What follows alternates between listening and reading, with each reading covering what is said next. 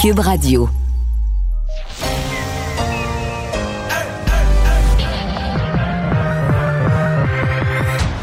Deux, deux, deux, deux, deux animateurs cohérents, deux visions différentes. Une seule émission, pas comme les autres. Mario Dumont et Vincent Dessureau. Cube, Cube Radio. Bonjour tout le monde, bon début de semaine, euh, bienvenue à Cube Radio. On va passer ces deux heures ensemble. On va vous résumer cette journée en actualité. Le lundi, c'est Alexandre Moranville-Ouellette qui est là. Salut! Salut Mario. Euh, passez un beau week-end? Oui, oui, oui. J'ai un peu trop bronzé là, du visage. Puis je dis bronzé pour être gentil, mais j'ai brûlé. J'ai- hier, pas avant hier. Ah, hier. hier. Pas avant hier. Samedi, Non, non, il n'y avait pas grand soleil pour brûler samedi.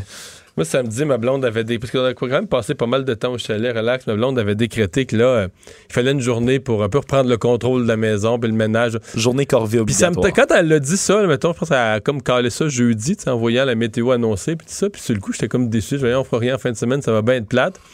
Mais là, finalement, durant la journée, j'ouvrais du courrier euh, du mois de juillet. je me disais, ouais.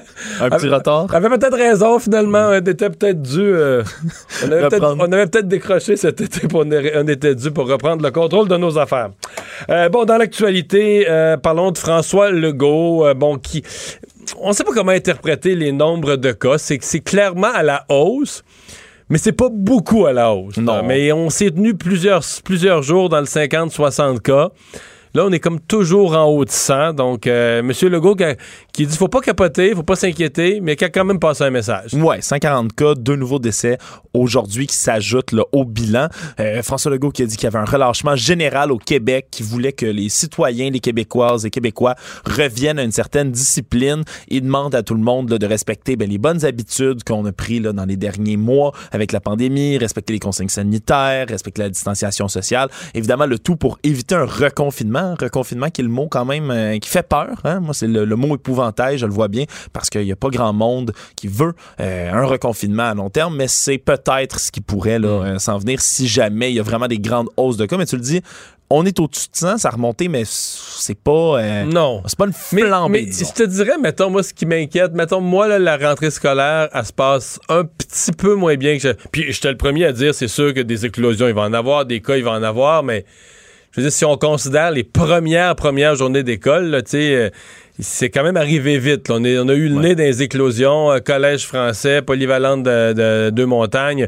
Je veux dire, euh, dès le début, là, tu te retrouves avec des fermetures, des enfants envoyés chez eux à Québec. Donc, c'est on, on sent quand même qu'on est, on est sur un fil de fer. Là. Tu sais, On est Ouais. toujours limite. euh, Puis d'ailleurs, c'est là-dessus que François Legault là, se, penchait aussi. là. il disait euh, de penser tout d'abord aux enfants, hein, parce qu'il faut euh, évidemment là, que les enfants restent à l'école au moins jusqu'à Noël. Il veut vraiment pas un reconfinement, parce que ça serait surtout catastrophique à ce niveau-là scolaire, avec tous les plans qui ont été mis en place, l'équipement qui est acheté et tout. J'imagine pas ce qu'un reconfinement pourrait faire, puis avoir comme conséquence, ça serait assez catastrophique. Alors pensez aux enfants en premier, c'est le message que François Legault voulait faire passer. Les premiers ministres du Canada et du Québec qui ont à leur tour, euh, d'autres s'étaient prononcés avant, ont, à leur tour condamné euh, le, le vandalisme sur la statue de Johnny McDonald. Ouais, François Legault qui a profité de la conférence là, pour euh, qualifier de geste inacceptable le déboulonnement de la statue euh, du premier premier ministre du Canada, Johnny McDonald.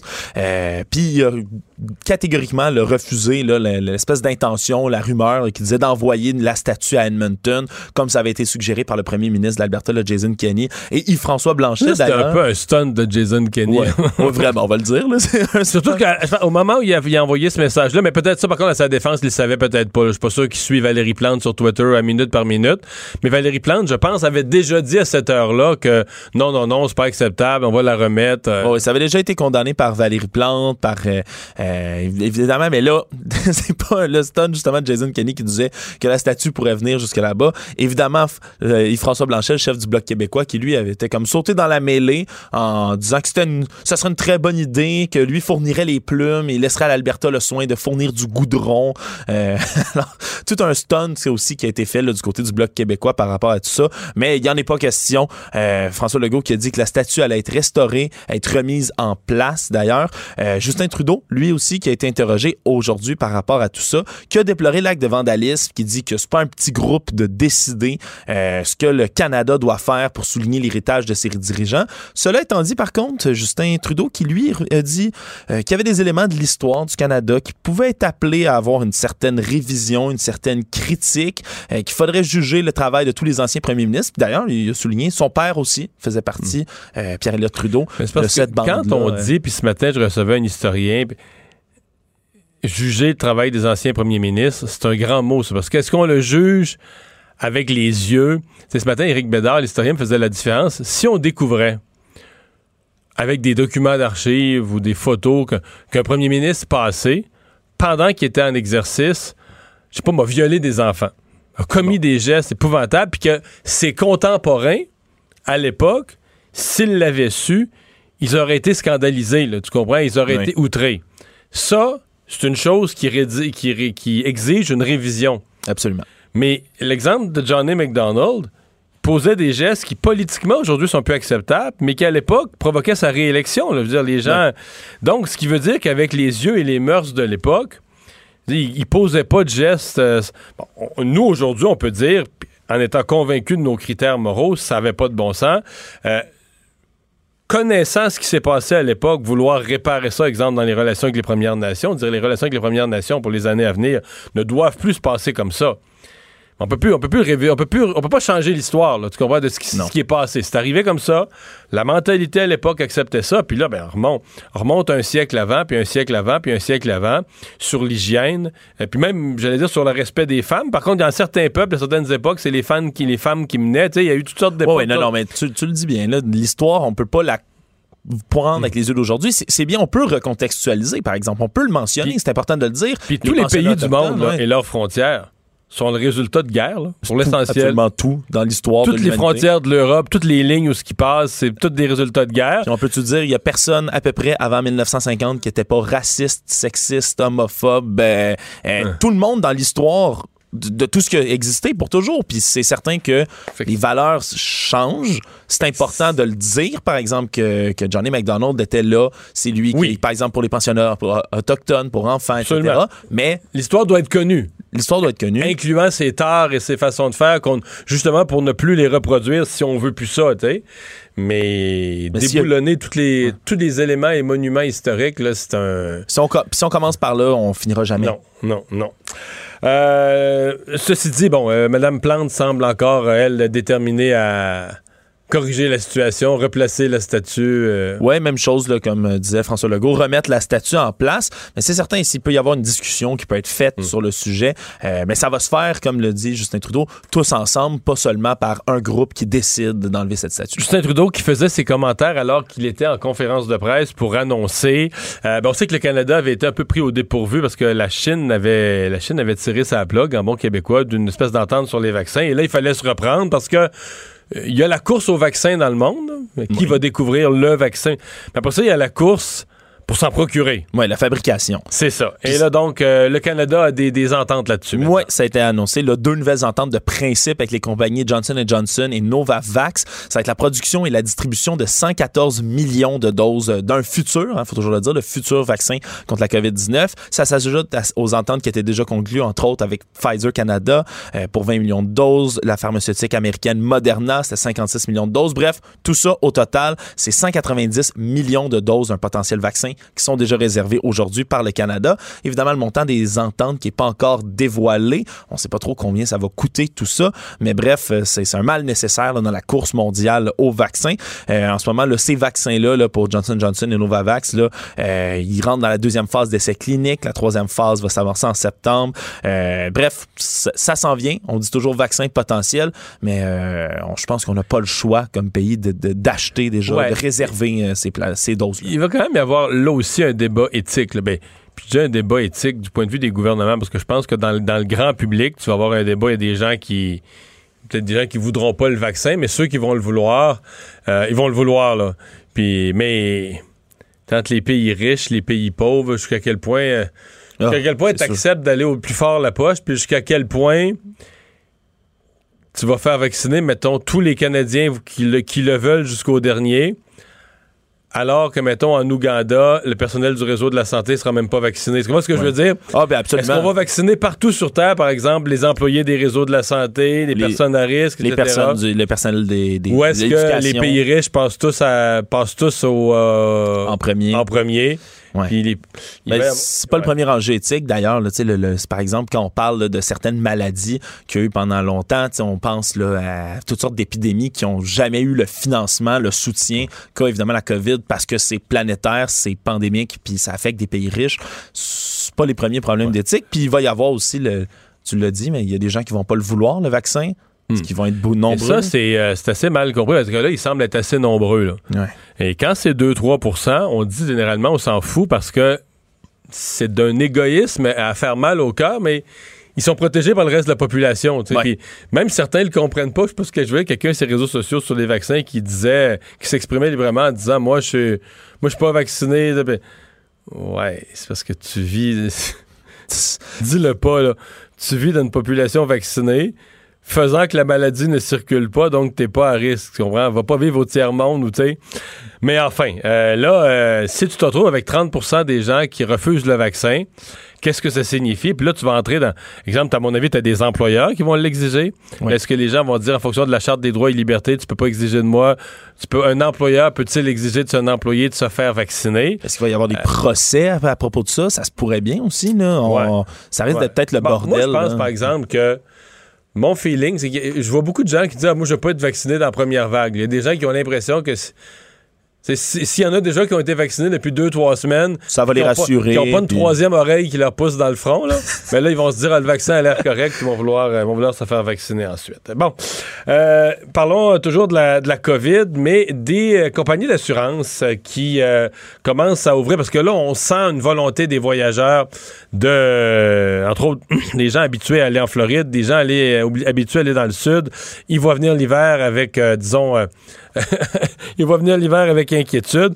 Et là, euh, il y a des assurances qui vont, euh, qui, vont offrir des options. Oui, ben, entre autres Air Canada et Sunwing qui vont offrir à tous les voyageurs le canadiens des assurances médicales en lien évidemment avec la COVID-19 pour les destinations du Sud. Tout ça fait partie d'une stratégie évidemment pour convaincre ben, les- le public, les gens, les consommateurs de reprendre la place à bord des appareils qui, on le sait, là, sont désertés. Depuis, là, le, début de la pandémie, le trafic aérien et terrestre qui traverse la frontière, c'est 95 de baisse. Air Canada, ils ont une perte nette d'1,05 milliard de dollars au premier trimestre déjà. Alors, le temps, euh, le temps presse pour ces compagnies-là de convaincre les gens. Et là, Ce un- matin, euh, j'ai reçu le ministre François-Philippe Champagne. il est pas. euh, vois, le ministre des Affaires étrangères n'encourage pas beaucoup de monde à voyager. Là. non, c'est toujours euh, déconseillé Oui, d'ailleurs. c'est euh, déconseillé. le les avis officiels du gouvernement sont à l'effet de ne pas voyager. Il pense pas tellement que ça va changer à court terme. Et il ajoute, bon, tu vas me dire, ça s'applique pas pour quelqu'un qui fait euh, qui va en République dominicaine, qui a des avions qui font l'aller-retour, là.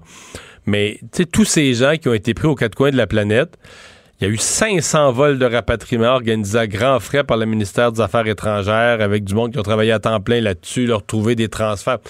Ça, c'est, comme disait l'autre, fini, là. finito. Là. Non, c'est ça, et- et- et- si vous repartez demain matin, puis vous faites huit transferts pour finir dans une île des Philippines où la plage est magnifique, là, puis que là, aux Philippines, la COVID reprend en octobre à, à fond la caisse. euh, le gouvernement non. va pas rapatrier personne non, rendu là. Non, non. C'est terminé. Ça a été fait une fois, pas deux fois. C'est ça, tu t'arranges. La deuxième fois, tu t'arranges. Comme il me disait, nous, le gouvernement canadien, nous ne répondrons jamais, répondrons jamais à un citoyen, tu t'arranges. Nos services seront consulaires seront là pour euh, rendre service. Mais les services consulaires vont répondre au téléphone, mais il n'y a pas de vol de rapatriement, puis demande-en pas. là. Non, c'est certain.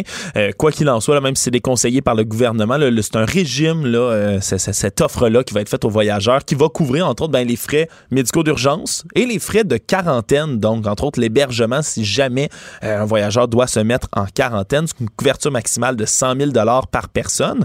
Euh, ça entre en vigueur aujourd'hui. Euh, Puis surtout aussi, c'est une couverture qui est dite un peu totale, si on veut. Fait que ça s'applique pas seulement à la COVID aussi, cette assurance médicale-là, ce qui peut être pratique en cas de d'autres pépins. Mais on le rappelle, le gouvernement qui déconseille les voyages non essentiels à l'étranger. Mais ceux, c'est ceux aussi qui ont soit une propriété ou qui allaient en, Ah, une maison en ailleurs. en Floride. Là. Moi, je pense à la Floride. Là. Ouais. Bon, le nombre de cas est en baisse aux États-Unis, mais ça reste en baisse parce qu'il était tellement élevé. Euh, est-ce que Mais est-ce que tu pars pour la Floride? Ben, il parle des destinations soleil. Il nomme entre autres le Mexique, les Ouais. Caraïbes. Mais ça, je comprends que c'est une pas vu la pour Floride. une semaine. J'ai pas vu la Floride. Non, mais ça, honnête. ce dont tu parles, c'est une assurance pour une semaine. On Ouais. va te dire, tu pars, puis là, on va te mettre des conditions vraiment sévères. On va te dire, avant de partir, tu vas faire une espèce de déclaration solennelle, là, j'ai pas de fièvre, j'ai pas de ci, j'ai pas de ci, j'ai pas de ça. Peut-être même qu'on va prendre ta, ta température. Puis là, on va te dire, OK, moyennant ça, t'as pas la COVID en partant, on a confiance que les hôtels sont désinfectés, etc. Puis si t'attrapes la COVID, on est prêt à assurer ce risque-là. Ouais. Mais quelqu'un qui s'en va vivre quatre mois en Floride, c'est pas la même affaire. Là. Non, c'est pas le même pas. risque. Euh, là, la personne, tu contrôles plus. Elle n'est plus dans un resort. là. La personne, elle, elle va partout, elle va dans les magasins. Euh, sur, sur une période de quatre mois, tu pourrais avoir une deuxième puis une troisième vague en Floride. Est-ce que ça, ça va être assurable? Mettons, pour des personnes, souvent les personnes qui, qui allaient en Floride, bon, pas juste ça, des personnes plus jeunes, mais il y a aussi beaucoup de personnes de 65 ans et plus. Les, les fameux snowbirds Les québécois. qu'on snowbirds. Donc, est-ce qu'on va vouloir, est-ce qu'on va être prêt à assurer leur risque?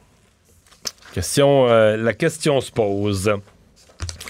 Présidentielle américaine, donc euh, Joe Biden, est-ce qu'il a, est-ce qu'on va dire qu'il a réagi aux, euh, aux attaques de Donald Trump, en tout cas, qui a voulu être un peu plus mordant à dénoncer euh, l'anarchie, les violences dans les manifestations. Ouais, puis c'est attendu quand même parce que là, c'est le président Trump, lui, qui incarne, puis qui veut surtout incarner là, la loi et l'ordre un peu partout aux États-Unis. Mais là, Joe Biden a réagi lui aussi là, pour condamner le plus, euh, plus fermement, si on veut, euh, les violences qui, qui- qui se passent en ce moment aux États-Unis. Il a parlé entre autres que piller, c'est pas manifester, que mettre le feu, c'est pas manifester, qui comprend la colère, mais l'anarchie, c'est l'anarchie. Il faut pas tomber là-dedans. Il faut manifester de manière pacifique. Euh, il a blâmé évidemment du même coup euh, Donald Trump, le président, d'attiser les braises euh, de- du feu, un peu de la colère qui brûle au lieu de les éteindre. Euh, puis il a continué là, et répété les attaques dans ces déclarations-là. Euh, maintenant, le Joe Biden qui reprend là, euh, de, plus, de plus en plus les déplacements alors que sa campagne avait été arrêtée, on le sait, là, en mars dernier à cause de la pandémie. Puis là, euh, il va visiter là, tous les États. là. le marathon, on peut le dire, là, de la présidentielle est commencé. Pour vrai, il faut qu'il s'active, là. Ouais, il y a pas de Joe Biden. Parce que là, euh, bon, il s'est fié au fait un peu, bon, regarde, il y avait sa convention qui faisait un gros événement, qui faisait un gros moment. Après ça, je pense qu'il s'est fié sur le fait, garde, le monde n'a pas besoin de me voir tant que ça. Trump, on le voit, on le voit, on le voit, le monde va. Tu sais, l'espèce de, de surexposition de Trump. Lui, je pense qu'il s'est dit, ça va. Ça va finir, la surexposition de Trump va finir par jouer pour moi. Là, Ouais. que, mais euh, là, à un moment donné, il faut que tu sois là. là. Assez, faut c'est que assez. faut que tu occupes l'espace, faut que tu prennes ta place. Ouais, les faut- républicains avaient commencé à l'accuser d'ailleurs de ne pas sortir de chez lui, de Mais pas là, être c'est- proactif. il est plus, là- plus Sleepy Joe, là. Non. Là, il est Slow Joe. Oh, Slow Joe, puis j'ai vu Beijing Biden aussi. Ah oui, c'est plus. Non, mais dans les, les- les tweets du président Trump ce matin, cette nuit, là, parce que Slow Trump, Joe. Trump a tweeté cette nuit. Hein. Je sais pas s'il Ouais, les la met nuit- d'avance pour La nuit passée. les pas. En tout cas, c'est plus Joe l'endormi, c'est Joe le lent. Le slow le Joe. lent Joe. Joe le lent. Ben, Slow Joe. Je pense que les, les surnoms, on n'a pas fini de les voir. Là. Euh, puis d'ailleurs, le Lincoln Project, là, qui est la page là, des- de ces républicains qui, qui sont pour Biden et contre Trump, qui ont fait d'ailleurs une vidéo extraordinaire, si vous voulez aller le voir, euh, sur ce sujet-là, justement, où on voit plein de scènes où Biden jog, court, fait du vélo, alors que Trump a de la misère à, monter, à descendre le- une rampe. Ça, je pense que ça fait, ça fait peut-être sortir de ses gonds le président euh, lorsqu'il envoie. Merci, Alex.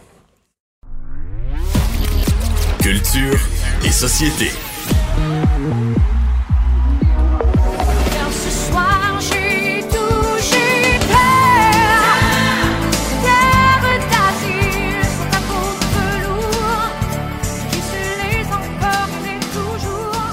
Terre Mais Anaïs, c'est Céline. Ben, ben, c'est Céline, Mario!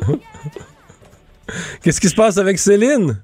Ben là, écoute, on va parler de Céline, mais là, on va pas parler de la vraie, de vraie Céline, mais Ah. de Valérie Lemercier qui va euh, euh, interpréter, incarner euh, Céline Dion avec son film. On attendait de voir euh, le titre, on attendait depuis un certain temps de voir l'affiche et le tout a été dévoilé aujourd'hui. Alors, le nouveau film de Valérie Lemercier va s'intituler Aline. Puis un clin d'œil évidemment à Céline. Et est-ce que tu as vu, Mario, la photo passée aujourd'hui? Non? OK. Tu dois voir ça, là, prenez un gros euh, trois secondes, vous allez sur un moteur de recherche, c'est assez méprendre. Là, Valérie Lemercier est habillée de, en blanc, les genoux fléchis, avec le bras dans les airs, vraiment, là, une pause à la Céline Dion. Je veux dire, n'importe qui sur la planète voit une pause comme ça et se dit, oh my God, ça, c'est Céline Dion. Alors, c'est, euh, c'est pas Céline, c'est Valérie Lemercier, mais la ressemblance est frappante. Et là, on sait que le OK, film... je la vois, là. Ouais. Et on- Vite, là, là c'est sûr, si tu prends la peine vraiment. Non, non, non. Je comprends ce que tu dis. Mais on dirait vraiment, Céline Dion, là, dans des entrevues, justement, Valérie disait à quel point elle a étudié toutes les mimiques de Céline Dion qui sont assez connues quand même. Elle a vraiment son style, elle est gestuelle Céline, toujours les bras dans les airs, le coup de poing euh, sur les euh, euh, le, le ventre. Bref, là, c'est vraiment, elle a tout vraiment Céline Dion. Et euh, le film, bon, va sortir le 18 septembre. On sait que Sylvain Marcel va incarner non pas René Angélil, mais plutôt Guy Claude, le, compia- le compagnon, dis-je bien, et producteur d'Aline. Et c'est tout ce qu'on sait. Donc, le film va retracer l'histoire de Céline de ses 5 à 55 ans. Euh, Dans plusieurs entrevues, Valérie Lemercier disait avoir toujours été fascinée par l'histoire de Céline Dion, comme quoi c'était la quatorzième, euh, la dernière en fait dans sa famille. Toute l'histoire euh, venue avec, évidemment, sa mère qui a un rôle super important, Céline Dion, la relation qu'elle a eue avec son producteur et amoureux. Donc, c'est ce qu'on va découvrir au cinéma. On n'a pas de date de sortie pour le Québec, mais on en jase beaucoup aujourd'hui de Aline sur les médias sociaux. Alors, la grande famille de Salut Bonjour euh, qui euh, recrute, Ah, qui recrute. qui a recruté, en fait. Ben oui, plusieurs nouveaux euh, visages. Donc, Dino Chouinard qui entamait aujourd'hui sa quatorzième saison. Salut Bonjour qui existe quand même depuis 1988. Et là, aujourd'hui, on a dévoilé plusieurs nouveaux euh, collaborateurs. Quelques-uns qu'on a vus évidemment déjà à plusieurs reprises, tel Sam Breton, lui qui faisait déjà beaucoup euh, de numéros, qui était extraordinaire. Moi, je l'aime tellement. Et là, on ajoute à ça Mariana Mazza, Kevin Raphaël, Martin Vachon, Julie Ringuette, Grégory Charles, Valérie Chevalier, Jean-Michel Antil, ainsi que Michel Labrèche-Larouche. Donc, ce seront vraiment des nouveaux collaborateurs qu'on va voir à plusieurs reprises dans la saison. Ils s'ajoutent à tous les autres collaborateurs. Donc, on nous promet vraiment une, une saison assez dynamique, je te dirais. Bon. Euh, tu veux me parler aussi euh, du micro, d'un, d'un micro-festival à Baie-Saint-Paul. Ben oui, là, c'est sûr, on n'a pas le choix. euh, Un d'avoir micro-festival, mais avec des gros noms. Hey, des gros noms, tu dis, et tellement que le micro-festival se nomme La Petite Affaire et La Petite Affaire se décrit comme étant le plus petit festival de 2020. Et là, quand tu dis des gros noms, là, je vous explique le concept. C'est à Baie-Saint-Paul où devait y avoir évidemment le festif. Il va y avoir environ 13 spectacles sur deux jours. Il y a plusieurs sites et les détenteurs de billets Mario vont apprendre la journée même l'heure exacte et l'endroit pour éviter que le mot se passe et qu'on se retrouve avec beaucoup trop de festivaliers. Ce seront soit 50 personnes en après-midi qui pourront voir sur scène des noms comme les Cowboys fringants, Patrick Watson, les Trois Accords, entre autres, Lou Adriane Cassidy, Bon Enfant. On a vraiment fait appel à une super de belle brochette d'artistes et en soirée, ce seront 75 Donc, imagine-toi les 50 qui vont avoir la chance de voir les Cowboys fringants. C'est un micro-festival, comme tu dis. C'est vraiment plus intime que ça. Les gars jouent dans ta cour pendant une épluchette de blé. Donc, c'est sûr qu'il va y avoir quelque chose de vraiment magique à ce festival-là. Et euh, c'est le 1er septembre que les billets seront en vente. Finalement, il y avait ce film euh, en fin de semaine euh, dont on se demandait est-ce qu'il allait lancer la, la un peu relancer les, les cinémas. Ben, ça semble avoir fonctionné là. hein?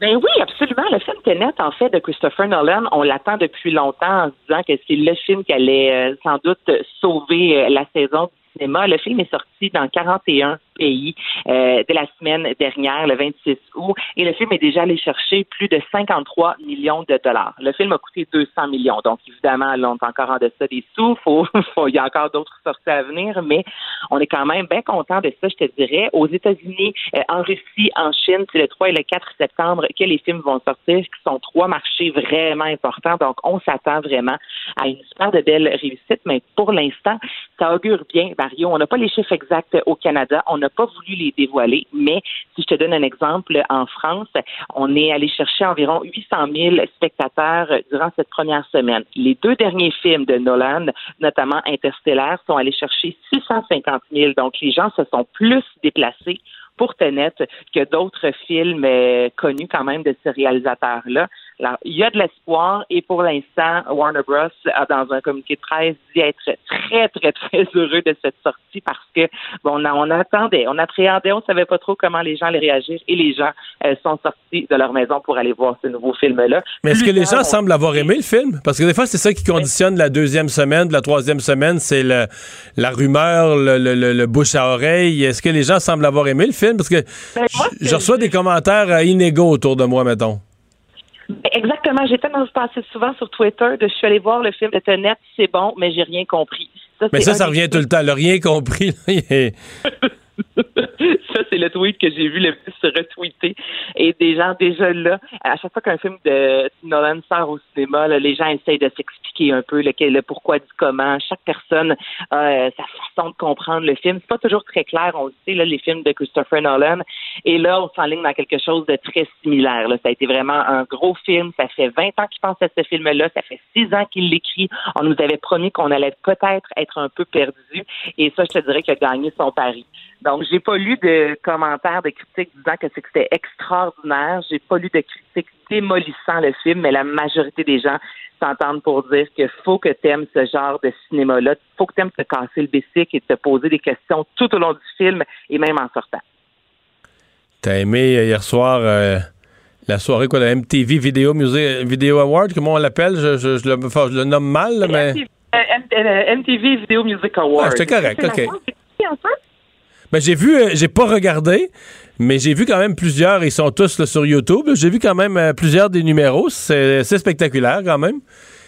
Oui, mais moi, honnêtement, là, faut aussi que les gens aient voir ça. C'était vraiment le premier euh, gala euh, depuis la COVID. Tout a été annulé. Et là, on a vraiment fait ça à l'ordinateur. Le gala était à l'intérieur, mais on a ajouté des applaudissements. On a ajouté, tu l'as vu, des euh, faux, en fait, des faux spectateurs, en fait. Et tu sais, ça peut tellement avoir l'air kitsch comme ça, Mario. Moi, je te vends l'idée, puis on dirait que c'est de mauvais goût. Tu sais, de dire, oh, on va ajouter des fausses personnes, des faux applaudissements.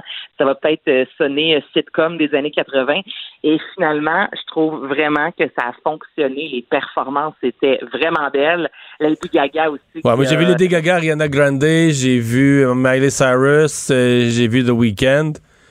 Mais c'est pas banal comme performance, mais ça, c'était fait à l'avance, là. Ça, tout, tout, tout était fait à l'avance de Z. Et c'est pour ça aussi que les gens, je pense, ont aimé ça, parce que contrairement à d'autres galas où des fois c'est long, longtemps, puis ça manque de rythme, puis c'est plat, puis il manque vraiment par moment. Ouais, là, c'était comme resserré au montage. tout, tout était dense. Ah, tout était dense à 100% Puis, je veux dire, c'est vraiment euh, Lady Gaga qui a remporté euh, tous les honneurs durant cette soirée-là, dont l'artiste de l'année, euh, avec euh, Ariana Grande aussi, Rain and Me, qui a été le meilleur duo. Lady Gaga qui a remporté le Tricon Award, qui est le- un nouveau trophée, en fait, qui veut saluer son côté philanthropiste. On veut saluer aussi la musicienne en elle. On a voulu saluer la chanteuse en elle. Donc, c'est un nouveau trophée qu'elle a remporté. Et elle a eu le masque tout le long. Tout le long, avait le- les, les gens avaient le masque, sauf elle et Anna- Ariana Grande qui euh, ont pas trop euh, respecté la distanciation, distanciation dis-je bien sociale. Je sais pas si tu as vu ça passer aussi, mais les filles, à quelques reprises, étaient euh, vraiment, ils se prenaient dans leurs bras, donc il n'y avait pas un deux mètres de distance.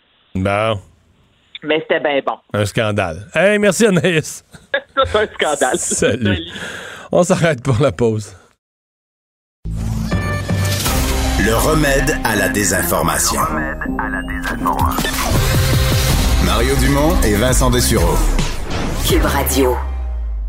Alors, on est de retour. Euh, commande, euh, on dit la plus grosse pour euh, l'entreprise bien connue, Lyon Électrique. euh, dans une commande de camions. Et euh, c'est nul autre que le Canadien national, le CN, donc qui a commandé ces 50 camions euh, à l'entreprise. Avec nous pour en discuter, Marc Bédard, président fondateur de Lyon Électrique. Bonjour, Monsieur Bédard. Bonjour, M. Dumont. Bon, euh, parlez-moi un peu de cette commande. Est-ce que ce sont des camions que vous fabriquez déjà ou vous développez un modèle là, pour euh, cette euh, pour ce- cette commande du CN? En fait, on fabrique déjà un camion qui est tout près de celui-là, qui s'appelle le Lion 8 porteur. Et celui-là, c'est un Lion 8 tracteur. Donc, c'est un, un camion pour installer une remorque euh, dessus. Donc, c'est des camions qui vont être livrés en 2021. Donc euh, donc pour vous c'est de la production qui part tout de suite pour livrer en 2021. En fait, c'est un camion qui est en fin de, développement. Donc, il est tout près de son petit frère, qui est le 8 euh, porteur, mais il y a des particularités parce qu'il y a beaucoup plus de poids. Euh, c'est un camion que le Canadien national va se servir pour faire du intermodal, entre autres, et ça il faut que ça ait une capacité euh, de poids de 110 000 livres. Donc, euh, un camion électrique à 110 000 livres, ça commence à être intéressant parce qu'il y a quatre ans, on a lancé le premier modèle à 33 000 livres. Et là, on est rendu à 110 000 livres. Donc, c'est une belle Puis évolution. un moteur puissant comme ça euh, va avoir combien d'autonomie? En fait, les piles vont avoir combien d'autonomie? Ben, en fait, ça peut aller jusqu'à un petit peu plus en haut de 300, puis le, le modèle qui, qui est sélectionné par CN, c'est environ une autonomie de 250 km en moyenne. Donc, 250 km pour un mastodonte de ce poids-là. Dire qu'on on est équipé en piles sérieusement, là. Oui, il y a des bonnes piles là-dessus. il, y a des, bonnes piles là-dessus, puis euh, ça fait bien le travail parce que les piles, on les a testées dans toutes les conditions euh, climatiques, puis dans, avec d'autres utilisations qui étaient un petit peu plus faciles au départ.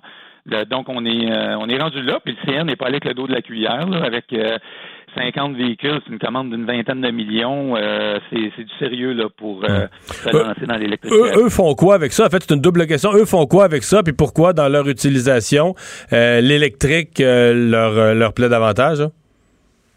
Ben, si je commence avec euh, pourquoi l'électrique leur plaît davantage, c'est sûr qu'il y a une question environnementale et, euh, et sociale, mais il y a une question économique.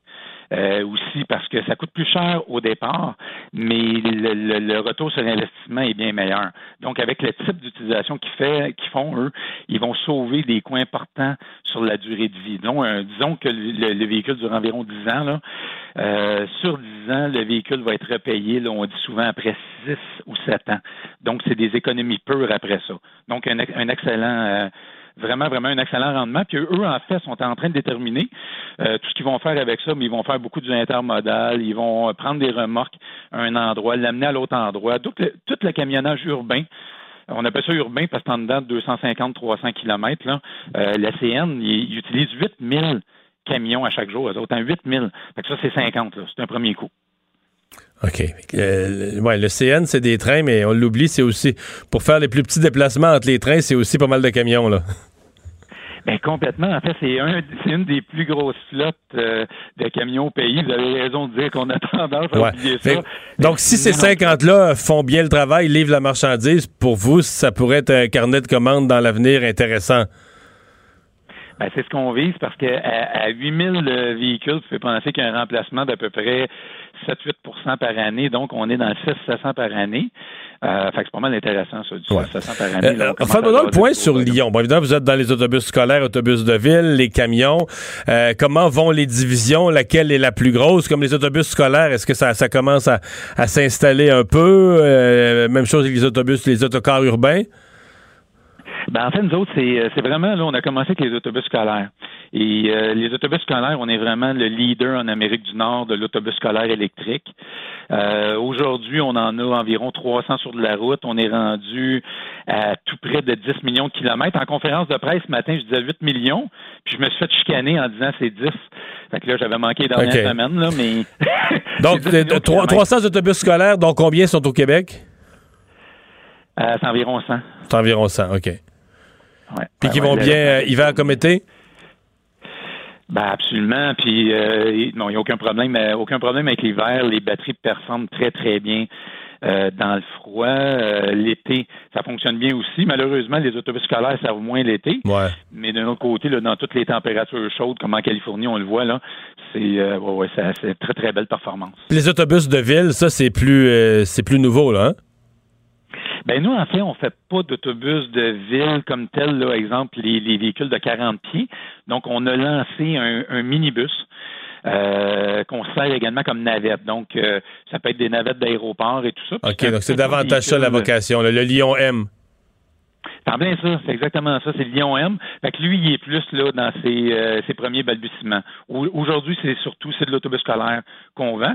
Et là, les premiers camions sont vendus dans les deux prochains mois. Quand je dis vendus, là, sont livrés dans les deux prochains mois. Je je vous amène sur un autre terrain parce qu'évidemment, euh, vous êtes un gros, euh, un gros acheteur de piles au lithium, là. Ben quand même euh, pas mal. On va être plus gros bientôt, mais Ouais. euh, oui, oui, c'est- c'est quand même. Oui. Euh, parce que c'est un débat qu'on est en train d'avoir au Québec. Vous, est-ce que vous pensez que c'est c'est- c'est souhaitable, justifié, justifiable que le Québec investisse dans une, filière lithium, pardon, et même que, autrement dit, que le gouvernement euh, pousse, que le gouvernement s'implique pour provoquer les choses, faire apparaître une filière pile au lithium? Ben moi, je pense que c'est clair que c'est euh, avantageux.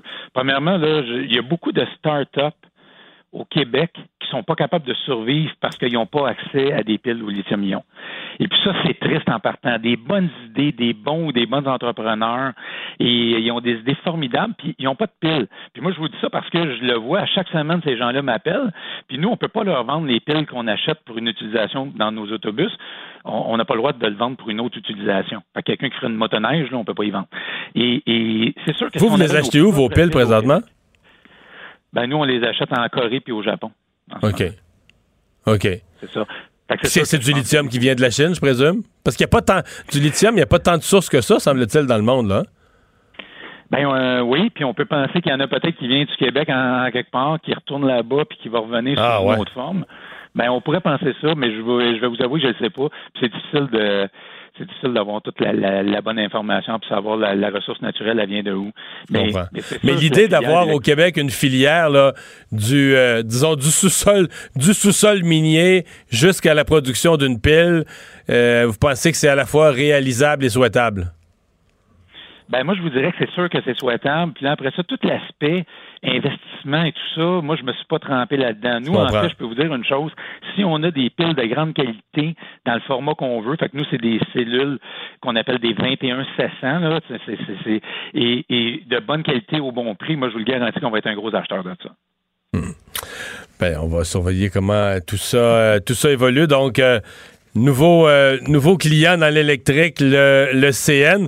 Est-ce que, euh, parce que je sais pas, il y a, dans les campagnes électorales, il y a souvent des, les, politiciens à se faire poser à côté de, l'innovation puis de- des véhicules électriques, etc. Mais euh, est-ce que les gouvernements, euh, exemple dans les autobus scolaires, est-ce que la pression est forte pour en, pour en acheter davantage, la pression sur les, les transporteurs, les commissions scolaires, etc.? Absolument. Aujourd'hui, il y a un programme en place par le gouvernement du Québec là, subventionne une partie du coût d'acquisition de l'autobus au début. Euh, donc, quand, les gens l'achètent, c'est pour à peu près 50 véhicules par année.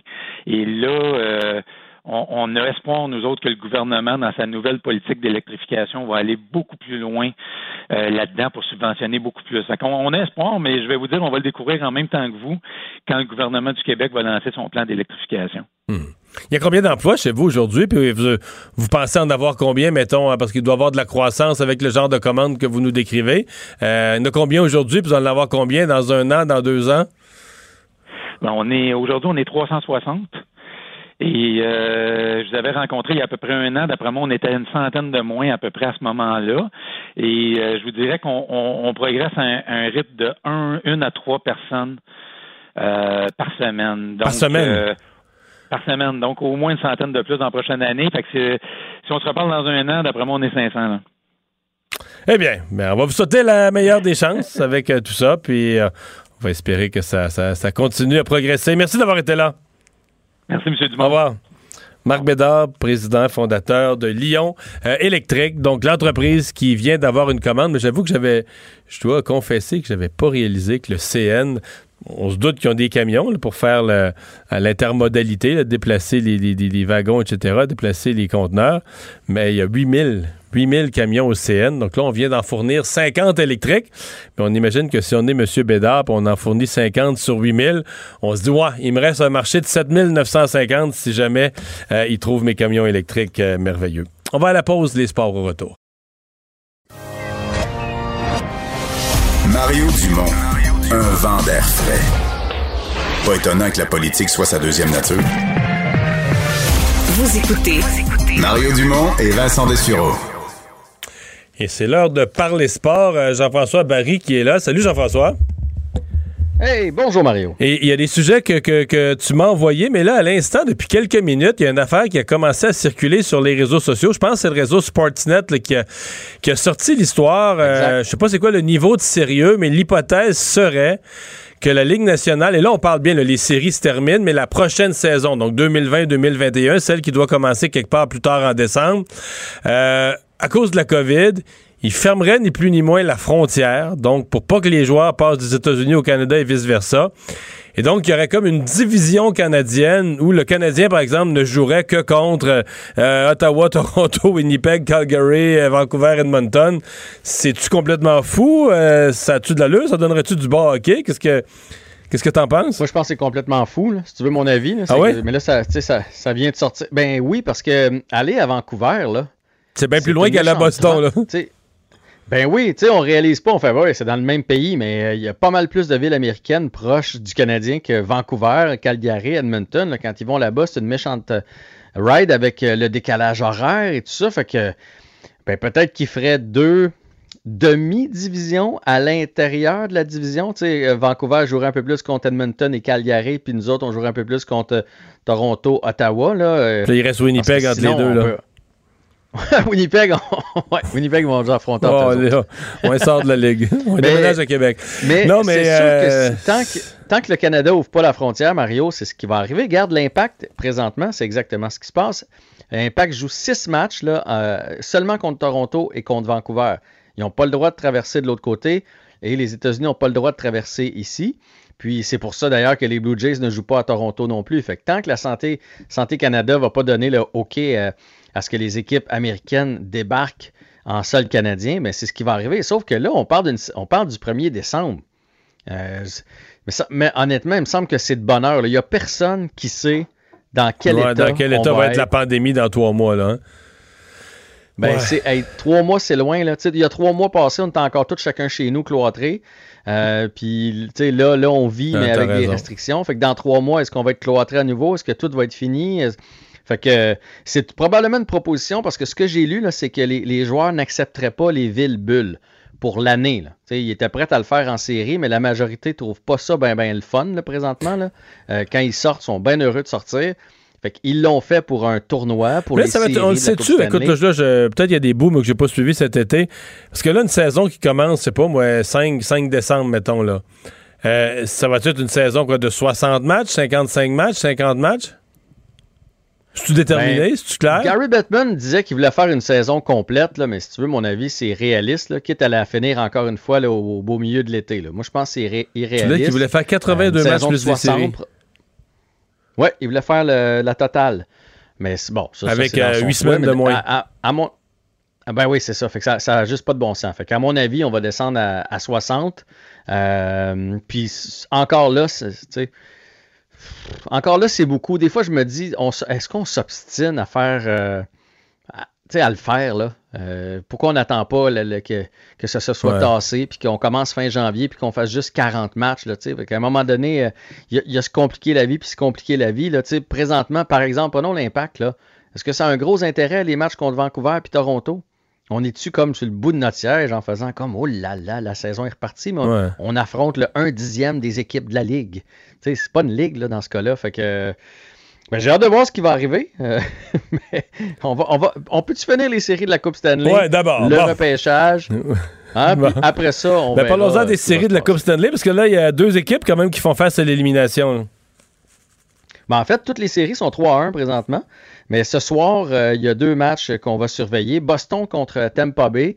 Euh, moi, je pense que tu en avait parlé. Hein, euh, tu m'avais dit ce que Alak peut euh, amener. Hey, je, je me les suis je me souvenu de ta réponse quand j'ai vu ce qui s'est passé. Il, il est cassé Ben, ben. bien raide, là. hein? Ben, tu sais, il y a 34 ans, Yaroslav Alak, là, hein, puis tu sais, c'est pas un gardien de gros gabarit, fait que lui, s'il a pas ses réflexes, ça, ça fait mal plus vite. Remarque que c'est pas lui qui est en train de couler les Browns, c'est pas ça que je dis, mais on sait à quel point un gardien peut faire la différence en série. Je crois surtout que le Lightning, l'année passée, euh, ont appris de leur défaite contre Columbus. Et cette année, ils ont réussi à venger cet échec-là. Et là, on dirait, peut-être qu'il y avait un doute de dire, on est, on est capable, nous autres, en série, ou on n'est pas capable? Et là, en gagnant contre Columbus, on dirait qu'ils ont fait, on est capable. Et là, ils font qu'une, une- vraiment, ils font une bouchée, les Bruins, là, sont en train de passer à travers. Euh, ce qu'on remarque aussi comme tendance dans la Ligue nationale, parce que là, on peut parler de l'autre série aussi, Dallas contre Colorado. Colorado, c'est un gros trio. On les a à peu près toutes euh, favorisés parce qu'on aime McKenna. Ah oui, ah oui, ils sont bons, mais les équipes à un trio présentement ont beaucoup de difficultés. C'est le cas des sais, les Bruins, c'est euh, Pasternak, Marchand puis Bergeron. Si t'arrêtes eux autres, t'es correct. Après ça, c'est plus mince. Puis Colorado, c'est la même chose. Fait qu'on dirait que les équipes qui sont mieux bâties avec plus de profondeur, je ne sais pas si c'est la bulle qui fait ça ou, ou quoi, là, mais cette année, c'est ce qui est en train de se passer. Et ce soir, si jamais les Bruins perdent, je te pose la question, est-ce que tu crois qu'on a vu, on verra Zeno Chara pour la dernière fois, le capitaine des Bruins? Ben, il est proche de la retraite, lui, 40. là. hein. Mais il y a 43, là. Puis la Ligue se rajeunit constamment et de plus en plus rapide. Il, a été capable, avec son expérience puis sa perche de 12 pieds, de, compenser son manque de vitesse. Mais dans les séries, là, si tu as écouté un petit peu de- des matchs des Bruins contre le Lightning, ça, ça va vite. Ça, ça, va, très, très vite. Euh, je regardais au dernier match, là, il a été le quatrième défenseur le plus utilisé de son équipe. Là, il descend tranquillement dans, dans la hiérarchie. Fait qu'à un moment donné, il va accrocher ses patins comme, comme tout le monde. Et moi, euh, moi je serais pas fâché parce que s'il y a un joueur que j'ai détesté à travers les années, c'est bien Zeno Chara. Depuis le coup contre Max Pacioretty, là, je le trouve vilain et sournois. Alors, je serais Mais pas fâché Pacioretty qu'il qui n'a pas compté le but gagnant hier soir? oui, Pacioretty qui a de, de bonnes séries. Là. Il est sur une bonne lancée. D'ailleurs, à mon avis, Vegas va se retrouver en finale de la Coupe Stanley. Euh, ils sont, euh, on parle d'équipes bien bâties avec plusieurs joueurs. Là. Eux autres, même leur dernier trio, là, un gars comme Alex Stock, là, on le prendrait sur notre deuxième ligne à Montréal. Tous à 4 là-bas. Euh, Ils sont vraiment bien bâtis pour se rendre jusqu'au bout. Fait que, à mon avis, on s'enligne pour une finale de la Coupe Stanley, Tampa Bay contre, contre les Golden Knights de Vegas. Ça va être du bon hockey. Finalement un sujet un peu plus près de chez nous, il y a un peu plus société. Euh, euh, c'est difficile parce qu'on on, dit souvent il faut que nos jeunes fassent de l'exercice, mais là, c'est pas facile de leur en- de les inscrire à quelque part pour qu'ils en fassent. Hein? Ouais, c'est un petit article ce matin dans la presse de Marie Allard qui, euh, qui relate que particulièrement à Montréal, c'est peut-être moins les régions, mais à Montréal, on est obligé de réduire à cause de la COVID puis de tout ce que ça implique. Là, on le sait, là, mettons un groupe de natation, là, ils peuvent pas être après ça, plus que tant de distanciation, etc. Je veux dire, on est tous familiarisés avec ça.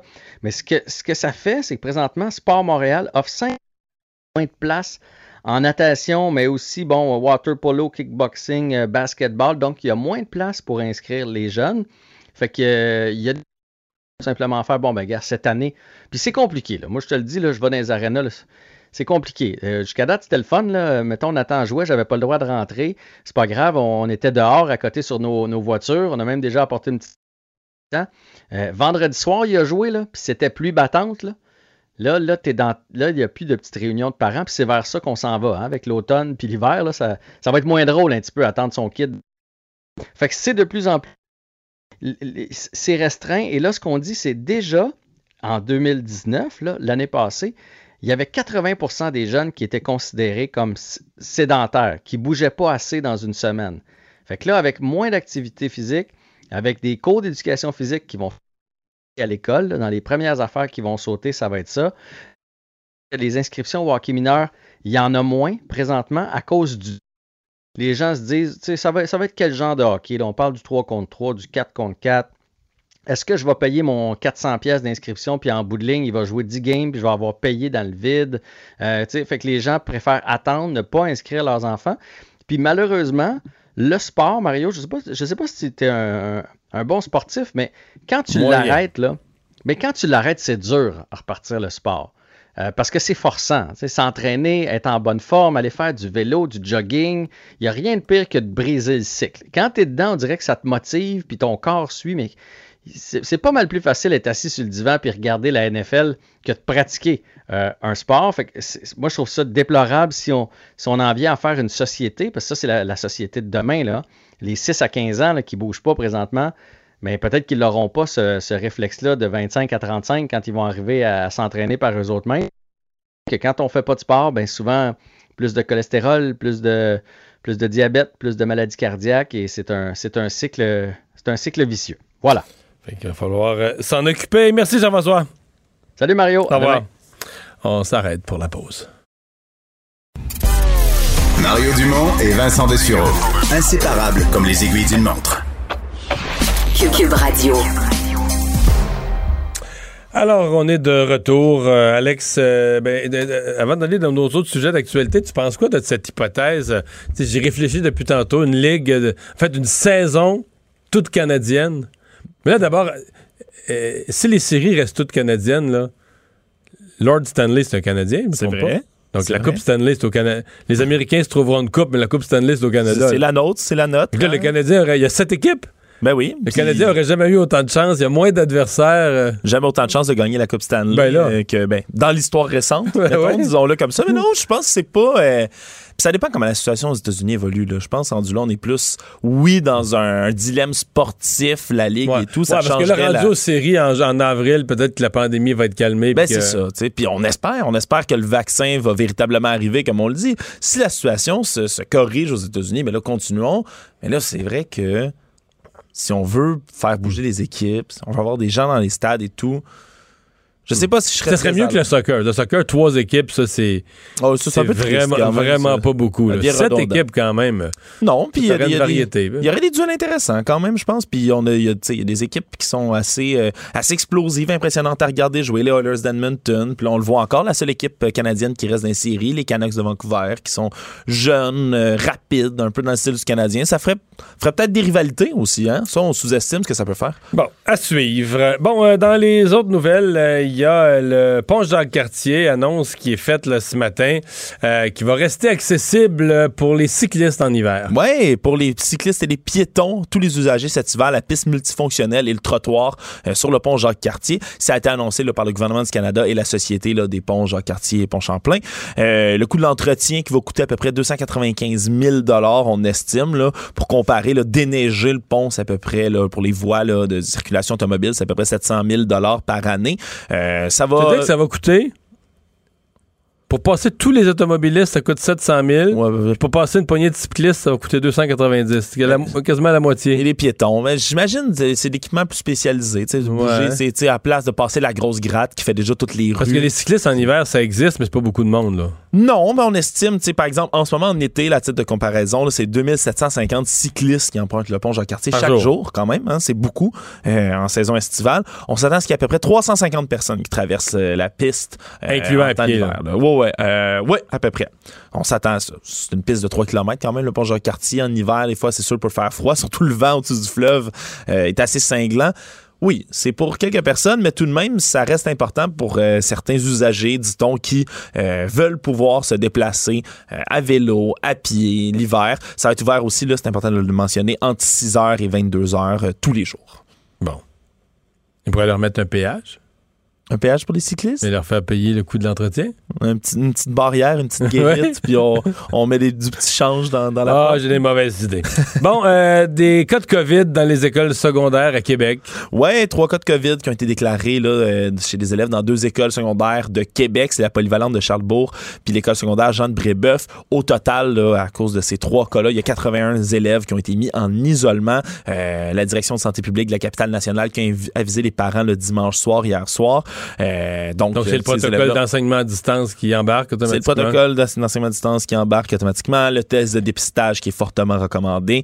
Euh, par contre, on dit que comme les deux cas, entre autres, là, euh, qui sont pas reliés ensemble dans une des écoles, euh, on dit que c'est pas considéré comme un milieu en éclosion. Il y a des membres du personnel aussi qui ont été en contact avec les cas positifs qui ont été avisés, mais pour l'instant, ça semble pas bondir en, en folie vraiment. Mais, euh, Mais c'est peut-être dans 4-5 jours qu'on va le savoir. Là. Ouais, c'est ça. S'il y, a une la- éclosion- s'il y a une vraie éclosion ou s'il n'y en a pas, à mon avis, il faut laisser passer quelques jours pour en avoir une meilleure. C'est trop souvent le une cas Il y a l'Organisation mondiale de la santé, évidemment, qui euh, appelle, à- il dit, bon, il euh, se rend bien compte que des gens, ils manifestent dans plusieurs pays, des gens qui sont pas d'accord avec les, mesures sanitaires, mais qui appellent les gouvernements à dialoguer avec euh, les, les groupes anti-masques. Ouais, c'est le chef de l'OMS, Tedros Adhanom Ghebreyesus, qui a appelé les gouvernements là, plus tôt aujourd'hui à dialoguer, à ouvrir un dialogue avec les, les manifestants anti-masques, euh, puis qui veut, il veut qu'il y ait un rappel qui soit fait que le virus,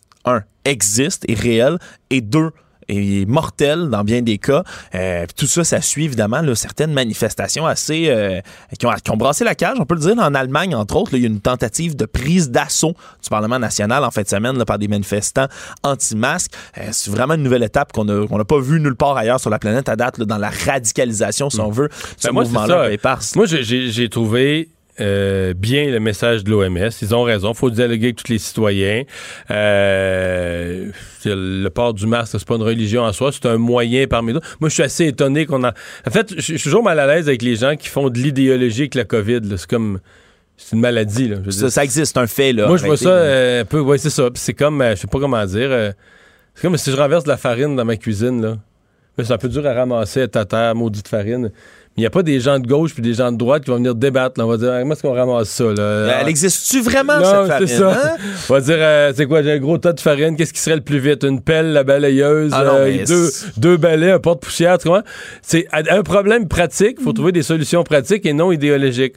Alors là, tu as un problème pratique. Il arrive une pandémie, bon, euh, OK, c'est ce qu'on fasse avec ça. C'est contagieux, avec le, tout ce qui élimine la contagion, donc la distanciation, euh, les masques, tout ce qui élimine le lavage des mains, tout ce qui élimine la contagion, on le met en application, parce que c'est des moyens simples d'arriver au but qui est d'éviter la propagation.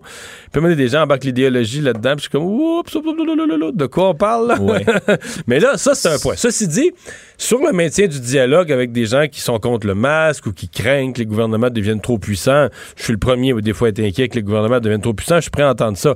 Peut-être je regardais là, les rapports sur la manifestation en Allemagne, Alex, hier. Non, ça fait peur, vraiment. Ça là. fait peur. Alex, il y a une partie des manifestants qui disent qu'Angela Merkel n'existe pas. Oui, oui, non, non, mais et c'est là que moi, je, je- c'est ce que je voulais. que c'est une extraterrestre, comme un personnage qui aurait été envoyé pour nous contrôler. Et c'est ce que je voulais. tu dis, OK, on renoue le dialogue avec, euh, avec des gens. Ben, et c'est ce que je voulais souligner parce que oui, c'est important. puis je trouve que c'est un bon message. Oui, faut re- parce qu'il y a bien des personnes qui sont juste insécures, qui comprennent pas pourquoi on doit faire porter le masque. Tu le dis bien, mais c'est parce qu'il y a une grosse frange là. Puis moi, tu le sais, je suis un adepte des théories du complot. Là, pas un adepte, mais j'aime les, les démystifier, les re- faire des recherches là-dessus. C'est parce qu'il y a tellement de gens qui adhèrent au mouvement anti-masque qui sont aussi des adhérents de théories farfelues, qu'on soit dans les gens Ah, parce que même dans les théories du complot, que quelqu'un, les gens, de toutes les époques, les gens sont enclins à croire, et avec raison dans certains cas, que les gouvernements nous cachent des choses. Oui. Exemple, le gouvernement nous cache une dépense, ça a coûté plus cher que prévu, ils ont passé la dépense d'une autre colonne. Le gouvernement est susceptible de nous cacher toute une série de choses. Mais là, je veux dire, y a une différence entre penser que ton gouvernement te cache quelques affaires ou ne dit pas toute la vérité complète, et qu'il y a un gouvernement mondial qui invente parallèle, pour- parallèle Ouais, non, qui, qui s'alimente euh, dans des soirées pédophiles, ouais, dans non, des sous-sols d'église. avec sacrifier euh, les enfants pour vivre éternellement dans des rituels sataniques. Non, non, c'est des théories complètement là, tu folles. dis, wow, on n'est plus dans le gouvernement nous cache quelque chose. On est dans. Il y a un monde parallèle qu'on voit pas, euh, partiellement extraterrestre ou pas. Et tous les. Je veux dire, dans le dernier siècle, ben, depuis Galilée et Copernic, tous les scientifiques nous ont menti sur les vaccins, la forme de la Terre, la rotation de la Terre. Oh là là là là là là. Là, là, là, on peut plus, on peut plus discuter parce que. Mais je veux dire, comment tu discutes, mettons, comment, comment un Allemand qui voudrait être de bonne foi puis discuter de la pertinence du port du masque puis d'écouter l'autre peut jaser avec quelqu'un qui dit ben Angela Merkel elle n'existe pas. C'est un hologramme, un clone. Mais c'est le C'est une problème. hein. fabrication pour nous c'est une fabrication pour nous, euh, Ouais, nous monter la tête c'est exactement moi le bémol que je veux souligner là-dedans parce que c'est bien beau ce message-là, mais il y a tellement de gens. Un, un- quelqu'un qui est un adepte du complot ne peut pas être raisonné. Ça, c'est un concept de base.